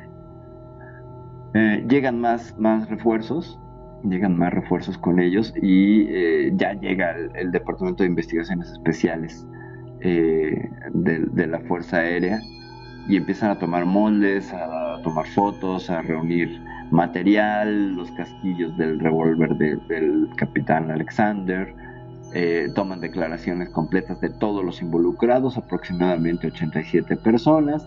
Luego, 87 después de- personas. ¿Y qué van a decir ahora que era? no, espérate. A ver, no, este, aquí como lo cierran es bien divertido. Eh, empiezan a hacer su investigación, top secret, ¿no? Eh, es decir, un caso que ni siquiera se va a hablar ni se va a reconocer. Eh, aquí aquí hay, que empezar a leer desde varios ángulos, ¿no? Muchos ponen en duda la versión de Collins. Eh, Collins ya, ya vimos que, que es este, este capitán que, que asiste a los hombres quemados y que salen corriendo por, por piernas. Eh, porque dicen que como no tiene un testigo que lo confirme, porque el otro estaba todo asustado o estaba inconsciente, bla, bla, bla, ¿no?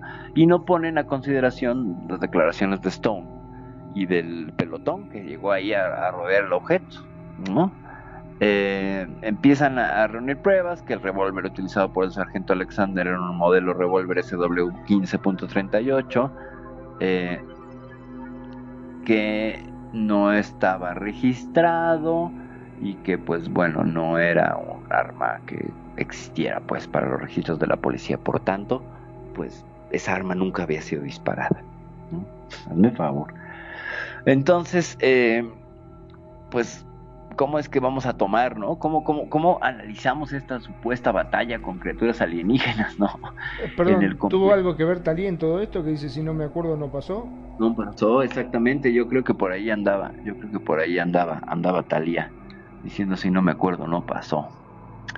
Eh, pues vaya, eh, este relato, o sea, el gobierno lo absorbe, hace esta microinvestigación en ese momento y no, papá ya no vuelve a decir nada.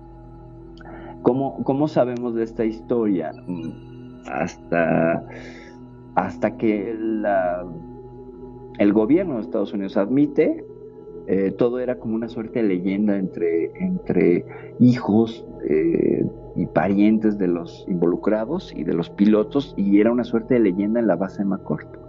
Es decir, a los, que a los nuevos que llegaban se les contaba esto como un incidente que había pasado, eh, pero nunca había pruebas. Ya sabes, como una leyenda urbana. Parecía una suerte de leyenda urbana de la era moderna, ¿no? Eh, no, nunca hay una conclusión, por ejemplo, de qué pasó con las criaturas a las que les disparó este hombre, pues es que no sabe porque se echó a correr, ¿no? Eh, sale corriendo el tipo, o sea, decide irse. Y después eh, ya nadie le pide, ya nadie le pide testimonio, lo sacan del, es más, no es requerido por parte, como no era un, oficial militar, pues el, el, la oficina esta que investiga, mm, no decide no, no, no hablarle, ¿no? No, no, no tomar su, su declaración cuando es el testigo que está más cerca de las, de las criaturas. Ni los otros dos que resultaron quemados hacen una investigación de las quemaduras de, de estos hombres y concluyen que, bueno, que probablemente habían estado bebiendo y se habían quedado dormidos bajo el sol. Y que las quemaduras eran quemaduras eh, consistentes. el sol, sí, cualquiera, ya es. Claro. Sí, fue el sol, ahora fue el sol, ¿no? Entonces, eh, se pierden en las, en las, en las brumas del tiempo la, la conclusión de este caso de la base McCord, pero eh, pues hay investigadores que siguen, siguen pugnando por, por seguir, eh, que se desclasifiquen datos, datos oficiales. Lo, lo más que se tiene del gobierno es que hubo una investigación en esas fechas por parte de la oficina de, de, de inteligencia y de seguridad de, las, de la Fuerza Aérea, pero no especifica qué fue el incidente porque como es eh, top secret, pues no pueden hablar, hablar de él. Lo cual pues despierta todo tipo de teorías conspirativas, ¿no? O sea, siempre va a dar pie a que digamos cualquier clase de teoría, porque pues ellos no sueltan la información. Entonces, entre leyenda urbana, entre un suceso eh, un poco chusco, ¿no? Porque pues me suena un poco a película de, de Benny Hill, ¿no? Porque piden ayuda, llegan los que están en la base, llegan 17 minutos después, porque como dice, estaban poniendo los calcetines, ¿no? Se rascaban la barriga, bostezaban, se comían una dona, ¿no? Tomaban café, se comían otra dona, mientras los otros estaban ahí atónitos viendo el objeto este que no solo flotó, no solo, o sea, todos los casos que hemos visto, salvo el de Loni Zamora, hay un aterrizaje. Y este, todos los demás, el objeto permanecía en vuelo. No aterrizaba, no aterrizaba el de la base Minot, no aterrizaba el de la base soviética, ninguno tocó piso. Este estaba ya aterrizado, no solo aterrizado. Eh, cada vez que se acercaban, yo creo que tenía este sistema de seguridad como los Claxon, ¿te acuerdas? Que te acercabas y pe, pe, este era cuando el intruso entraba en la zona de seguridad se elevaba, ¿no? Para que no, no le fueran a robar los, los retrovisores o no sé. Digo, cuando uno viaja de manera interestelar hay que tener esas precauciones. No sé cómo veas. Sí, sí, como el famoso X28 es la alarma que dice X28 activado, más o menos Ajá. parecido. Pues así. Pues así. Y así estos dos casos, mi querido Magnum, ¿cómo ves? La verdad que terrible, ¿eh? terrible. Lo que pasa que han negado tantas veces las cosas y han eh, hecho, eh, qué sé yo, eh, buscado excusas que realmente no son creíbles ni siquiera para nadie con un poquitito de dos dedos de frente, como diríamos acá, ¿no? Este que realmente hacen de que todo esto se torne muy muy amarillista, diríamos. como que, que ya después cuando pase este, verdaderamente no no deja de, de, de ser cierto o sea no no. Se confunde demasiado las cosas realmente. Es Ah, terrible es terrible que, que no pongan seriedad a estas cosas pero hay algo que de todo lo que has dicho que llama mucho la atención como por ejemplo el hecho de que si verdaderamente no existen ¿Por qué hay tantas, este, eh, digamos, eh, Agencias. eh, oficinas, ¿cómo se llaman? Eh, los que se encargan de, de investigar. Sí, agencias gubernamentales, ¿no? Agencias, exacto. Tantas agencias que están investigando sobre algo que no existe. Claro. ¿Qué ¿por sentido tiene? Porque si hay no tanto existe? dinero invertido, ¿no? Ya vimos incluso el informe Condom costó medio millón de dólares. Medio millón de dólares del dinero de la Fuerza Aérea para, para un estudio académico sobre los ovnis. Costó medio millón de dólares.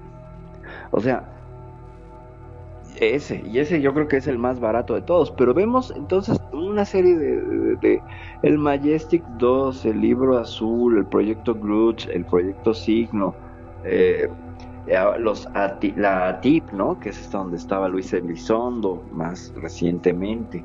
Eh, habrá que ver cuántos nombres salen en, en la década de los 90 o en los principios de los 2000 que estaban ahí investigando. Según la ATIP ya llevaba sus 14 años en, funciones. Cuando eh, Luis Elizondo lo declara el año pasado, pues eh, estamos hablando entonces de que desde el 2004 o del 2006 ya estaba en funciones la ATIP, ¿no? La- esta agencia para buscar los fenómenos eh, aéreos, ¿no? buscar para investigar.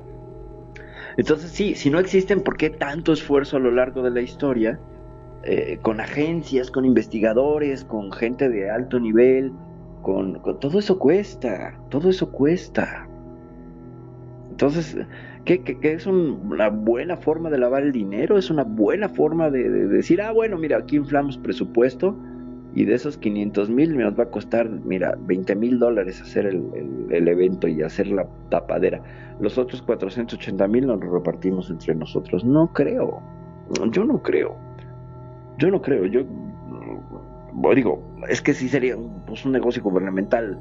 eh, ahí sí tendría mucha lógica, ¿no? O sea, son, son estos negocios que hacen los gobiernos para simular que gobiernan y, y entonces quedarse como parte del presupuesto. Digo, a mí me ofrecen un negocio donde me van a tocar, no sé, 80 mil dólares, ¿no? Por hacer nada, pues, por supuesto que resulta interesante, ¿no? Y lo único que tengo que declarar es que, ah, persiguieron unos patos, una bandada de patos luminosos. Es lo único Claro, que tengo y el que decir. otro que supuestamente estaban borrachos y se quedaron durmiendo al sol y por eso imaginaron cosas. Y el quemó otro que vació un cargador a algo que no sé qué sería, también estaría borracho. Recor- recordemos que después de, de- de- de que el, el capitán Alexander les dispara porque les a- iban a sacar un artefacto, ¿no? Mismo artefacto que seguramente usaron con los otros dos, con los primeros que se dan cuenta del incidente, para Claro, que aturdirlos. con quemaduras, ¿no? Con quemaduras, claro, por supuesto, con quemaduras, con, con, con una exposición. Ahora, no vemos aquí estudios de radiación, no vemos estudios de, radiación en el piso donde la, base, la nave se posó, no vemos esquemas, no vemos dibujos de testigos. Es muy difícil encontrar datos también aquí de la base McCord, ¿eh? Y también le pones base McCord y por ahí perdido sale un video de un par de canales pues de poca monta en YouTube, eh, no, no, no estás viendo que los grandes medios o que los grandes eh, bloggers de, de- de ovnis o que eh, los que se dedican a la difusión del misterio muevan este caso, estos dos casos. No son, no son de, no son mediáticos, ¿sabes? O sea, en realidad eh, lo interesante que tienen es que son de nuevo casos que suceden con militares y que para mí, pues es que es la confirmación de que algo está pasando y de que no es mi vecina, la señora Kellyan, por ejemplo, que estaba jugando, no sé, continental a las cartas con sus amigas y que cada 10 minutos salía a revisar el cielo, ¿no? Yo creo que era gente dedicada que estaba en sus azoteas eh, con un auténtico patriotismo, no voy a decir que sea bueno o sea malo, pero así lo vivían, eh, creyendo que hacían algo bueno por su país, ¿no? Entonces, todo este, ¿para qué tanta faramaya? ¿Para qué tanta, tanta pretensión? ¿Para qué tanta eh, gasto de dinero? ¿No? Si no hubiera, y estamos hablando de que esto viene desde los 40, mano. O sea, no, ya, ya tenemos 70 acá, eh, vamos para 72 años de, de, de investigaciones. 72 años son casi un siglo, ¿eh? O sea, suena muchos años, pero ya que lo pones así en esos términos, ya vamos para un siglo de estar investigando esto. Y llegar a las mismas conclusiones. no hay datos, no sé qué, en todos los casos, en todos los casos, o sea, entonces no hay nada, entonces ¿qué vemos? Entonces, ¿qué nos está engañando la vista? ¿O qué? ¿O, venimos todos programados para, para caer en estas cosas? ¿O qué? No, lo, no me explico yo. ¿no? Son mucho tiempo, mucho esfuerzo, mucha inversión para algo que se supone que no existe, como dices tú, ¿no? Claro, aparte, en este caso de cuando mandaron los aviones casa, detrás de lo que supuestamente eran estrellas, como y una estrella se refleja en, los radares, aparece en los radares, y no mandaron uno, sino que mandaron dos. Exacto, ¿cómo vas a detectar una estrella? O sea, una estrella la vas a detectar en un radar con un radiotelescopio. Con eso la vas a detectar. Y, y aparte me llama la atención que mandan un avión no lo puede alcanzar, regresa y mandan otro avión. O, sea, mandaron dos aviones a perseguir una estrella. No tiene Además, no, espérate, dos aviones. Mandaron primero tres, luego un cuarto avión, en el caso de la, de la base Ellsworth. Primero tres de exploración, para eh, como, como scouts, pues. Que confirman visualmente y entonces dan el, protocolo de, seguridad para que despegue un avión armado. ¿Ok? Eh, fíjate, y, además eh, no hace mucho sentido porque si estás en plena Guerra Fría y, sientes la amenaza de oh, que alguien te va a invadir y todo, lo que mandas primero son aviones desarmados. O sea, yo mando todo la carne al asador, ¿no? Porque no sé con qué me voy a encontrar. Y como muchas vueltas, ¿no? Además luego ya un avión despega, el otro no, luego está ahí atrás la nave o sea, ¿cómo es posible que las estrellas se pongan a perseguir aviones? ¿No? Y luego vayan hacia la base y luego tengan una trayectoria definida y luego una trayectoria errática confirmada por un, un, un, controlador de radar que, que, vive su vida, se educa y se capacita para reconocer los movimientos, las formas, las trayectorias de objetos en una pantalla, de la cual dependen vidas humanas. Entonces, eh, si, si alguien confió en, ese sentido es en los operadores de los radares, porque, ¿sabes? Es gente que no podría darse mucho el lujo de, estar bebiendo, de estar desatento, de estar consumiendo sustancias, aunque por ahí cuentan historias negras que sí. Eh, yo creo que es alguien que tiene que estar con sus cinco sentidos el tiempo que trabaja atentísimo, porque cualquier error puede ser fatal, sobre todo los controladores de los aeropuertos. Por eso dicen que, es gente que muy proclive a tener ataques cardíacos, porque es una responsabilidad enorme. Es como que viven poco, de hecho es gente que vive poco, como los traileros que llevan químicos, que tienen vidas muy cortas porque todo el tiempo están en tensión y acaban muriendo de, infartos. Entonces, ¿cómo vas a, dudar de la palabra de alguien que está capacitado y que entrega su vida y que se maneja en estar en completa atención. O sea, los operadores de radar no es gente que esté jugando, ¿sabes? No pueden, no hay margen para el juego. Es muy serio lo que hacen. Aunque veamos que es un tipo que está viendo la pantalla verde con puntos blancos.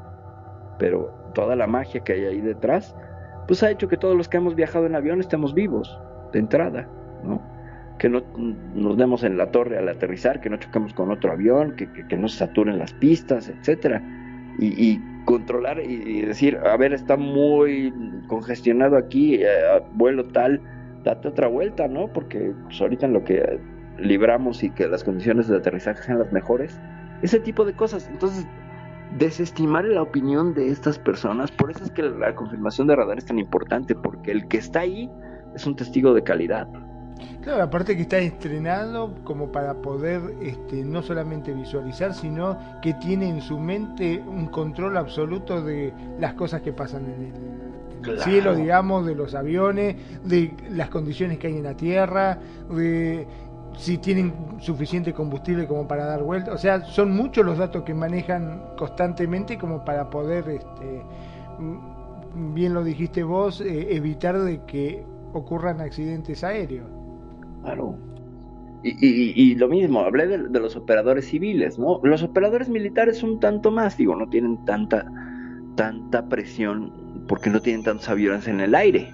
Pero cuando tienen aviones en el aire, son muy precisos en el seguimiento de, de, estos eh, de estos aviones, ¿no? Entonces, mm, es alguien que, está de testigo a la distancia, pero tiene un instrumento de medición.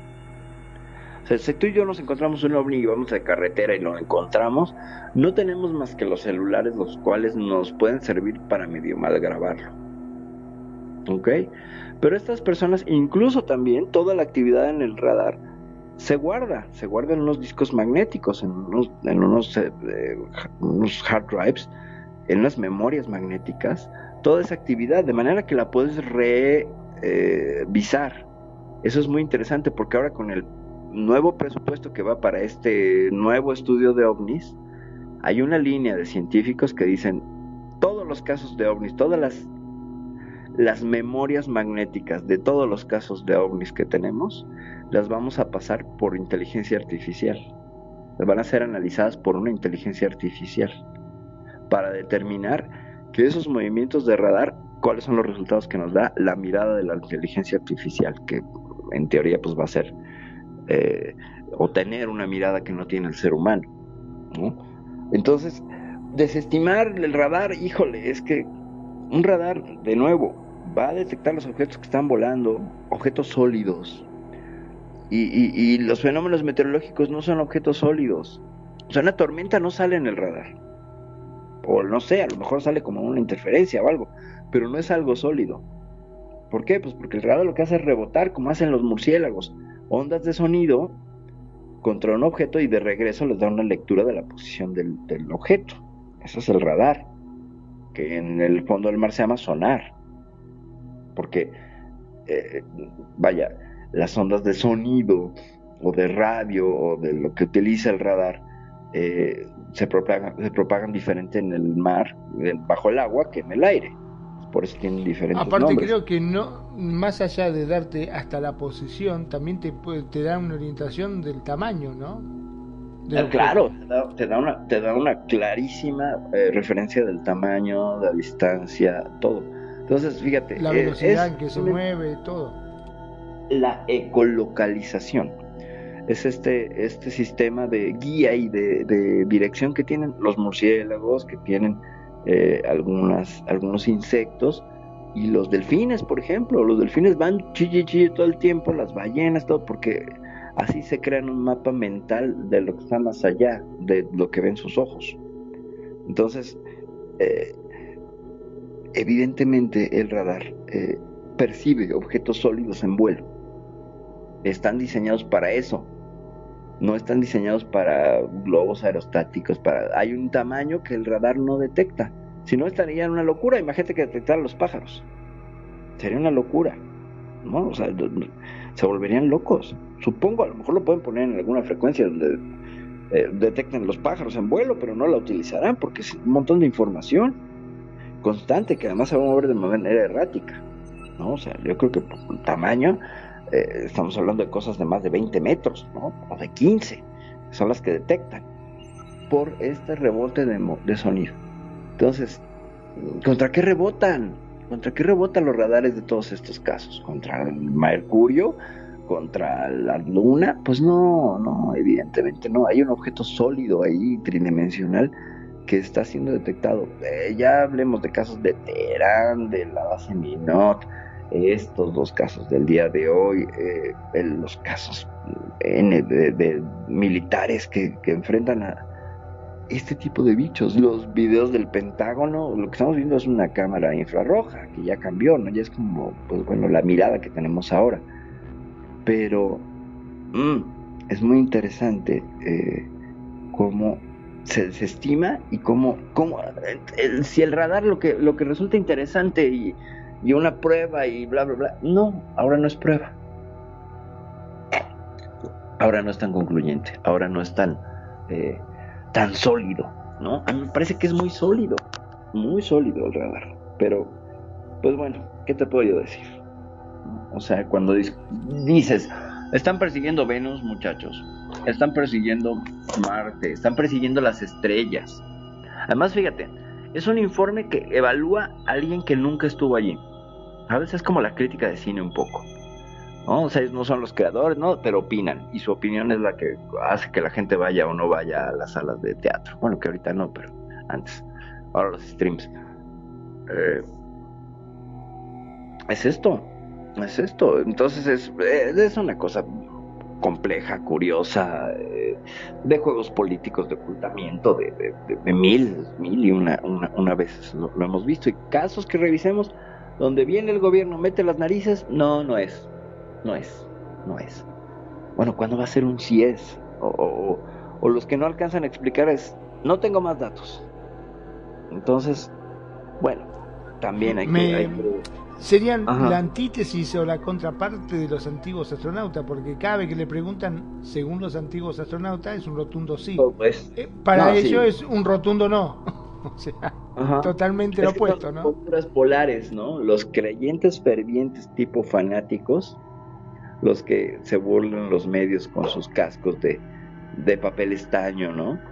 Eh, como, como, pues que esto viene de la película de, de, de- creo que se llama, ay, ay, ay, esa película donde sale Mel Gibson, eh, de extraterrestres, de M. Shalaman, no sé si lo ubicas.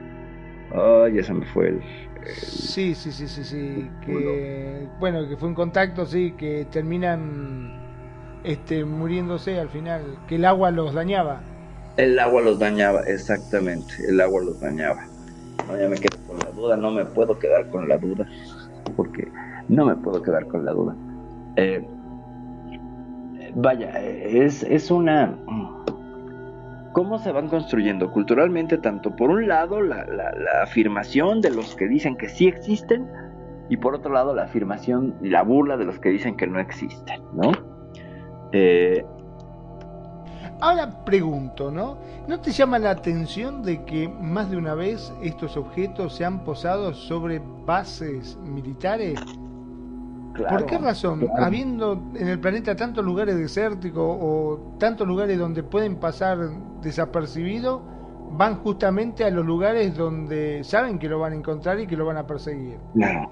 ¿Es por ahí un hecho como para decir, fíjate, estamos acá, somos verdaderos? Ajá.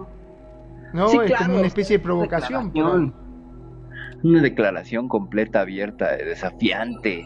eh, así. Sí, aquí estamos. Pues ya lo vimos. Ya, ya lo fuimos analizando en programas anteriores, desde los de la base Minot, desde el asunto de Washington y luego con todo este asunto del proyecto Signo, ¿no? O sea, cómo les vinieron a decir, pues sí, éramos nosotros y estábamos nada más presentándonos para que vieran el poder que tenemos de desa- de desactivarles sus armas que nosotros no necesitamos disparar para controlarlos. Somos tan poderosos, tan superiores a ustedes que no tenemos que hacer nada de esto. Que ustedes sí hacen criaturas peludas, bípedas y peleoneras, ¿no? Eh, bueno, bípedas, sí, también son bípedos Sí, ellos. sí, aparte, pues fíjate que se toman el trabajo hasta de que cuando se le escapan es como que bajan la velocidad como para que se acerquen y lo vean bien de cerca, ¿viste? Y, y como decíamos, la famosa lucecita láser que le hacen jugar el gato. Claro. Para que el gato que, que te atrapa, te atrapa y cuando está cerca tic, se la corres un poquitito y nunca llega. Es algo parecido. Eh, curiosamente, así. Entonces, eh, pues es que ha sido una, revisión eh, constante. Mira, es un. Es una. Es un sistema de descalificación comprobado. Y lo van a replicar todas las veces que puedan al no tener una prueba física hasta ahorita, o sea, no tenemos, ¿qué es lo más cerca que estamos? ¿Qué es lo más cerca que hemos visto en toda esta serie de programas? Pues así irrefutable que ha sido analizado y que, bueno, no han metido sus manos agencias del gobierno, ¿verdad? Que no tendrían por qué, pero porque corresponde al asunto de los efectos especiales. El Skinny Bob, ¿no? Este, este marcianito que también te cae, este, este supuesto entidad biológica extraterrestre de Kasputin Yar, ¿no? A mí me parece de las cosas más contundentes, no, contundentes en el sentido de yo no sé qué sea, pero esto no es falso. Por todo lo que hemos analizado, por todo lo que vimos de ese video, ¿te acuerdas? que alguien ya se hubiera responsabilizado, Sí, que sí. tenía el dinero, bla, bla, bla, ¿no? Eso- Convengamos que montar un video de esa característica implica un montón de dinero detrás, de tiempo y, y todo eso conlleva a tener una ganancia. Claro. Convengamos, si ¿Quién no hubo hizo? ninguna ganancia de por medio, es porque era cierto. Si Co- no- Cosa que, por ejemplo, en la autopsia ob- eh, del extraterrestre de Roswell, tan difundida, sí había un interés económico, sí se sacaron, pues vaya, creo que hasta un, mi- un millón de dólares vendió los derechos a este hombre, y era un, era un fake, y era un fake. Y evidentemente con el tiempo salió el, autor, y salió el socio, el que no le pagó y lo echó de cabeza, ¿sabes? Y todas las demandas y el fraude que había detrás Yo creo que uno de los engaños cinematográficos más grandes de la historia perpetrado por un par de, de, pues, verdaderos vividores, ¿no? De un par de frescos que hicieron esta autopsia alienígena a un alien de caucho, ¿no? Eh, por ahí hay otros casos de, supuestos contactados que, son una cosa buena de lo más eh, falsa, ya los veremos después. En algún momento haremos una serie sobre contactados y, algunos contactados falsos y algunos que pues bueno no se puede decir si son o no son reales pero ¿a ¿qué, con- qué concluimos? Que tenemos este elemento, que tenemos algunos audios, por ejemplo, de la llegada del hombre a la luna, que se supone, porque pueden ser trampeados, eh, donde Armstrong dice, oh cielos, ellos están aquí, cuando se está comunicando con, con, con Houston. También es parte de los audios que conforman la presentación de este programa, donde le dice bravo tango, bravo tango, que era la forma de, el- la clave y el código. Eh, bravo tango era, el, módulo águila que estaba posado en la, en la luna. Y Houston le dice bravo tango, bravo tango, este, eh, ¿qué están viendo? ¿no? Y él le dice, oh cielos, están aquí. Y le pero ¿qué estás viendo? Y dice Armstrong, a ellos. Y le contesta Houston, ya sabíamos de eso. Miren para otro lado. Voltéense, le dicen, quírense. Porque se supone que en esta llegada a la luna, pues cuando aterrizan en este, en este mar de la tranquilidad, Armstrong y Collins, me parece, eh, pues tenían un comité de bienvenida. Claro, o sea, no ellos- estaba tan tranquilo como pensaban, ¿no? En el Valle de la Tranquilidad. Había, eh, había, había en el borde de ese de esa depresión de, de tierra había había un dicen no algunos que había un contingente de naves militares y un destacamento extraterrestre ahí esperándolos no o sea no para darles pero sí para hacer una señalización de, de, pues, aquí estamos no Eh, hagan su juego pero nosotros aquí estamos. Ese es, ese es también ahí una de las cosas que se quedan como, pues no sabemos qué es, si es cierto, si pasó o no pasó, pero los audios suenan muy reales, mucho, muy reales, porque son coherentes con las comunicaciones previas a, a- a todo el acercamiento a la luna y todo, pues, se oyen casi las mismas voces de los operadores, los códigos, bla, bla, bla, bla, bla.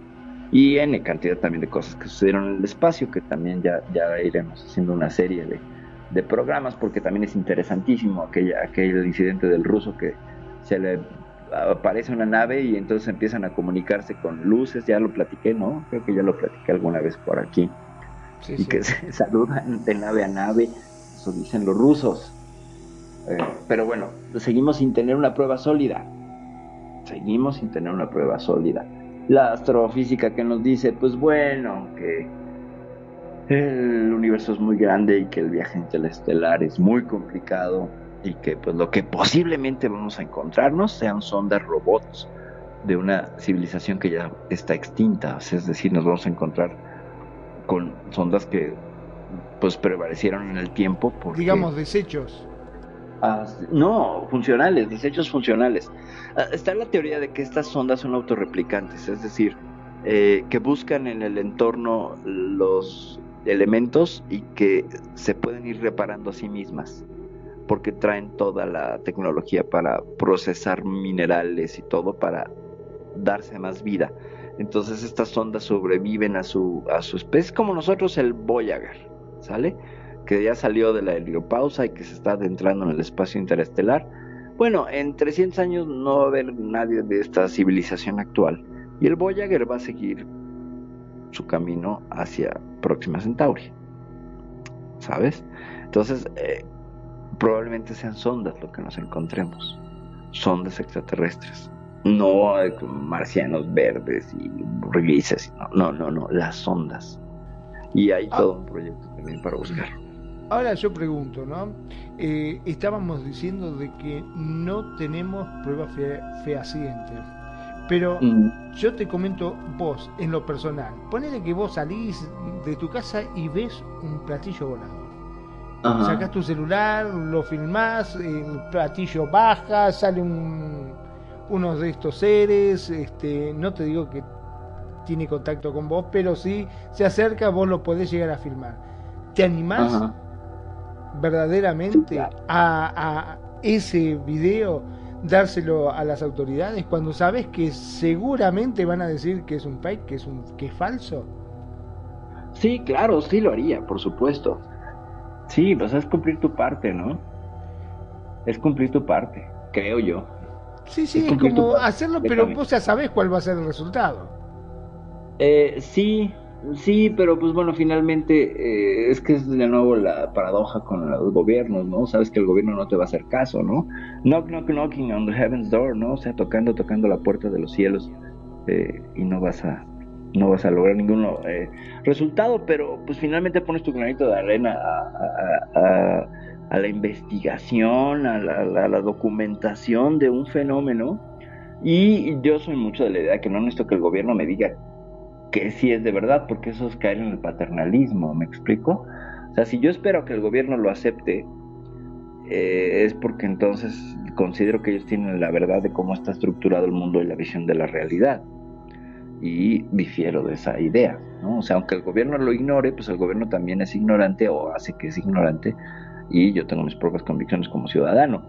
Mm, Yo lo que vi, lo que vi en el año 2011, no era ningún fenómeno meteorológico, no era una estrella, no era un globo, aunque parecía un globo, parecía estar hecho de papel estaño, pero la cosa esa cambiaba de color de manera eh, casi mecánica y eh, se desenvolvía de una manera casi inteligente hasta que ascendió a una velocidad mm, pasmosa, pasmosa.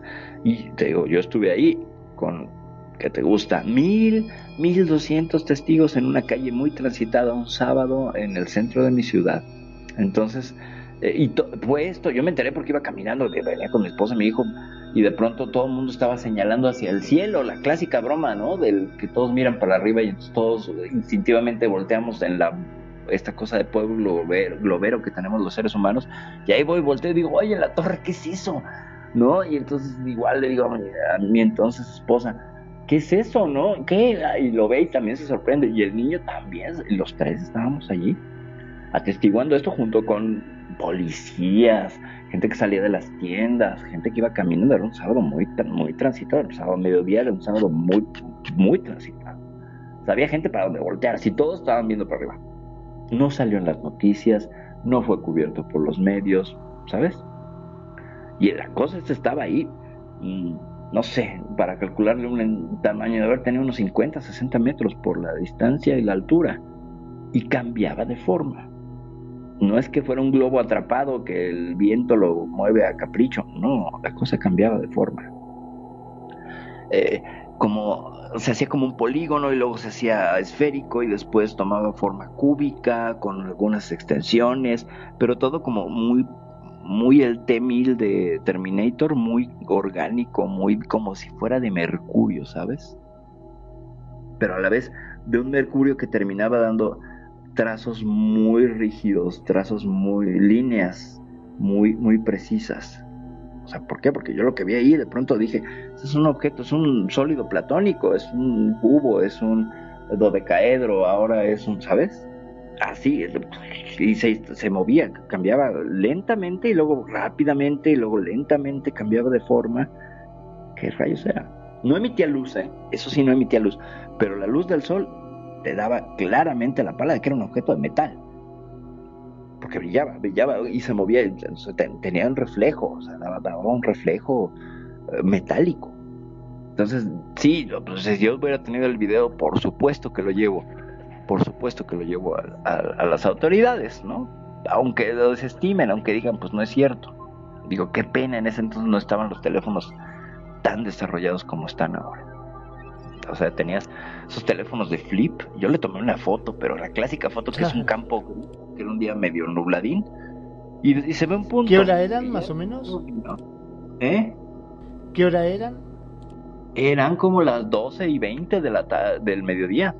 Ah, Un sábado eh, nublado, de eso nublado, pero que sientes el calor, que, el sol está pasando por las nubes, pero que hay una leve capa de, de- de- de nubosidad.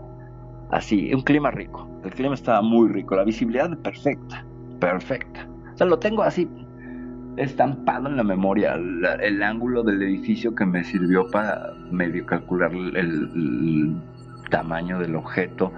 Eh, traté de que saliera el edificio en una de las fotos, pero de nuevo es un puntito ahí que no se ve.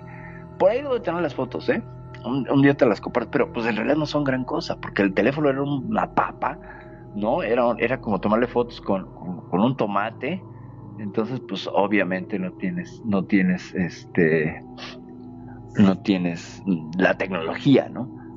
Pero pues yo ahí estuve, estuve, y eso me hizo, y creo por ahí que en las brumas de mi memoria algún otro objeto en la carretera me tocó ver con mis hermanos, pero necesito hablar con uno de mis hermanos que todavía me sobrevive, que él tiene la memoria más fresca porque yo estaba muy peque, pero que fue que incluso hizo que el coche detu- que se detuviera mi padre que iba manejando, nos apeáramos a la carretera para observar esto, pero pues yo estaba súper peque, entonces necesito que mi hermano sea el que me lo, el que me lo cuente, porque es algo que así hasta ahí llega mi memoria, ¿no? Entonces son dos incidentes eh, que digo wow, ¿no? Digo wow, o sea, la verdad es que sí, sí, sí me, me precio de, de haber de haberlo visto y nadie me puede decir no, no es cierto, eso era Venus, eso era un globo, eso era nada, nada, nada.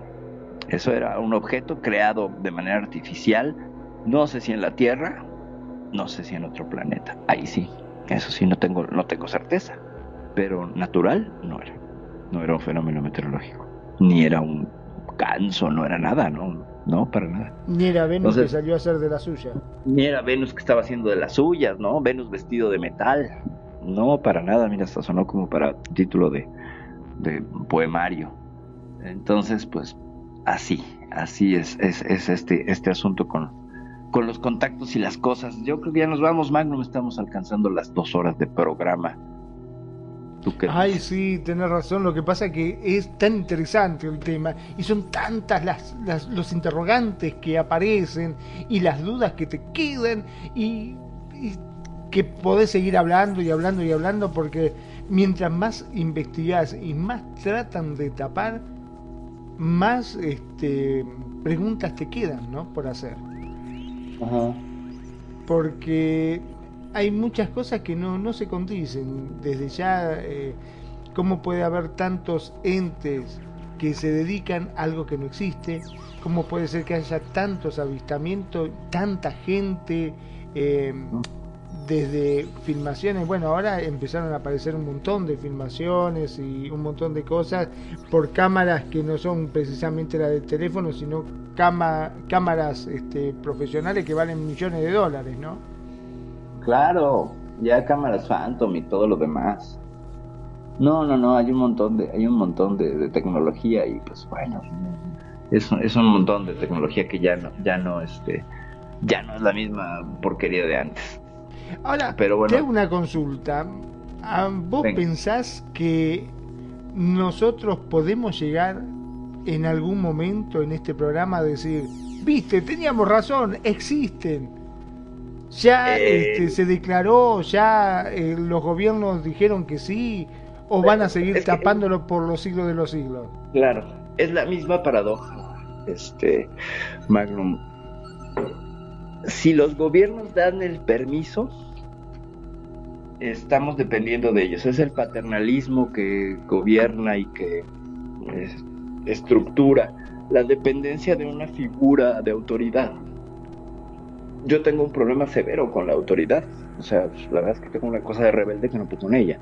Entonces, miro el permiso gubernamental ese como una suerte de Ah, ya vieron, squinkles ignorantes, nosotros sí sabemos y ustedes no. Sí, sí. Y me parece que los seres humanos tenemos criterio y somos seres inteligentes todos como para esperar que un gobierno venga y nos diga, si los gobiernos estamos viendo que están conformados por un montón de seres humanos que no tienen la ética eh, o la moral eh, para ser solidarios con el otro, eh, mm, ¿sabes? Entonces, aunque ellos digan que sí, mm, pues ya estamos viendo que van a buscar sacarle una raja política, ¿no? Entonces, eh, en la medida de lo que les convenga, dirán que sí, ¿no?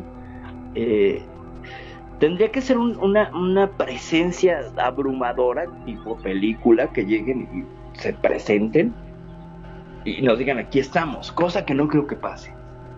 Veo mucho más factible que encontremos una sonda o que el contacto sea vía radiotelescopio o vía radio con una civilización que esté muy lejos y, no haya forma de, contactarles físicamente por las distancias.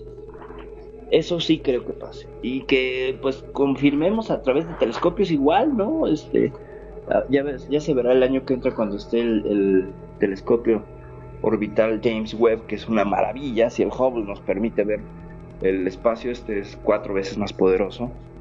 Además, vamos a también el año que entra viene el telescopio, el muy el telescopio muy grande ahí en Chile, que, que incluso va a superar la potencia del Hubble y va a competir con el James Webb. Entonces, en algún momento nos daremos cuenta que en algún exoplaneta a lo mejor está la firma biológica de la vida y así nos daremos cuenta eh, en un en un en un perfil de un exoplaneta encontrar la huella del metano y que es indiscutiblemente la presencia de vida. Vida inteligente, quién sabe, ¿no? Pero Eh, sí. Ya nada más para cerrar. Nada más para cerrar de las últimas noticias referentes a descubrimientos de exoplanetas. Eh, se hizo un cálculo de cuántos exoplanetas en nuestra galaxia tienen las condiciones para albergar vida tipo la Tierra. Es decir, que están en esta ni tan lejos ni tan cerca de su estrella, ni tan lejos como para congelarse, ni tan cerca para quemarse, sino en una zona tibia, en el Goldilocks Zone. Eh, y el último número, el último cálculo que hicieron con el telescopio TESS, que es un telescopio especializado para encontrar exoplanetas, pues el número de la friolera de 5 mil millones de planetas con características similares a la Tierra y en nuestra galaxia. Considerar que en ese número no hay vida es mucha soberbia de nuestra parte, creo yo. Es- ¿No? Y porque si entonces somos los únicos, ¿qué estamos haciendo con nuestra existencia? ¿No? Seguimos peleándonos con los otros, seguimos... No sé, es una soberbia tremenda. Es una soberbia. Entonces, entre 5 mil millones de planetas, si ya con uno es demasiado, imagínate. Entonces, ya nada más aplica la ecuación de Drake y te quedas con miles, miles, aunque llegues a miles de planetas que en este momento tengan una civilización capaz de comunicarse, ya nos damos por bien servidos. No necesitamos hacer el contacto, creo yo, hasta donde yo, yo me quedo. Pero bueno, Totalmente. eh, Magno, muchas gracias. Te dejo No, para por que- favor, me despido entonces. Este, muchísimas, pero muchísimas gracias como siempre por toda esta información que nos brindás y por abrirnos los ojos un poquitito No, no, más Y, y hacernos de que, como bien dijiste, no estamos solos. No, no. O como dirían los antiguos astronautas, no estamos solos, nunca lo estuvimos. Yo- Mi nombre es yo Magnum Dacun, transmitiendo en vivo y en directo desde Mar del Plata, República Argentina. Gracias, gracias por elegirnos, gracias por estar ahí, gracias por hacer de Radio Consentido su radio. Sean felices, el resto son solo consecuencias. Perfil. Gracias, Magnum, muchas gracias. Estuve a punto de interrumpir, soy una grosera, discúlpame. Yo nada más ahí con tus palabras sabias acerca de los antiguos astronautas, yo diría, no estamos solos, solo todavía no nos encontramos. Ese sería mi mi eslogan y yo creo que se lo vamos a poner a- al programa, porque implica un aceptar que existe vida, pero pues con un sesgo todavía escéptico Eh, yo soy Perfidia Vela, desde la Ciudad de México. Esto ha sido Euforia. Episodio, no sé qué episodio, me borraron la memoria los extraterrestres y ya no me acuerdo. Luego haremos el conteo. Luego la semana que entra con algún, algún tema interesante sobre estos fenómenos, apariciones, este, suposiciones y conjeturas sobre la historia de la ufología y todos estos temas que nos gustan. Gracias, ya nos vamos. Eh, tengan cuidado cuando salgan a la calle, no, no, no se dejen, no se dejen sorprender por extraterrestres que están manipulando centrales eléctricas. Ya ven lo que les pasó en la base Macor. Bye, buenas noches.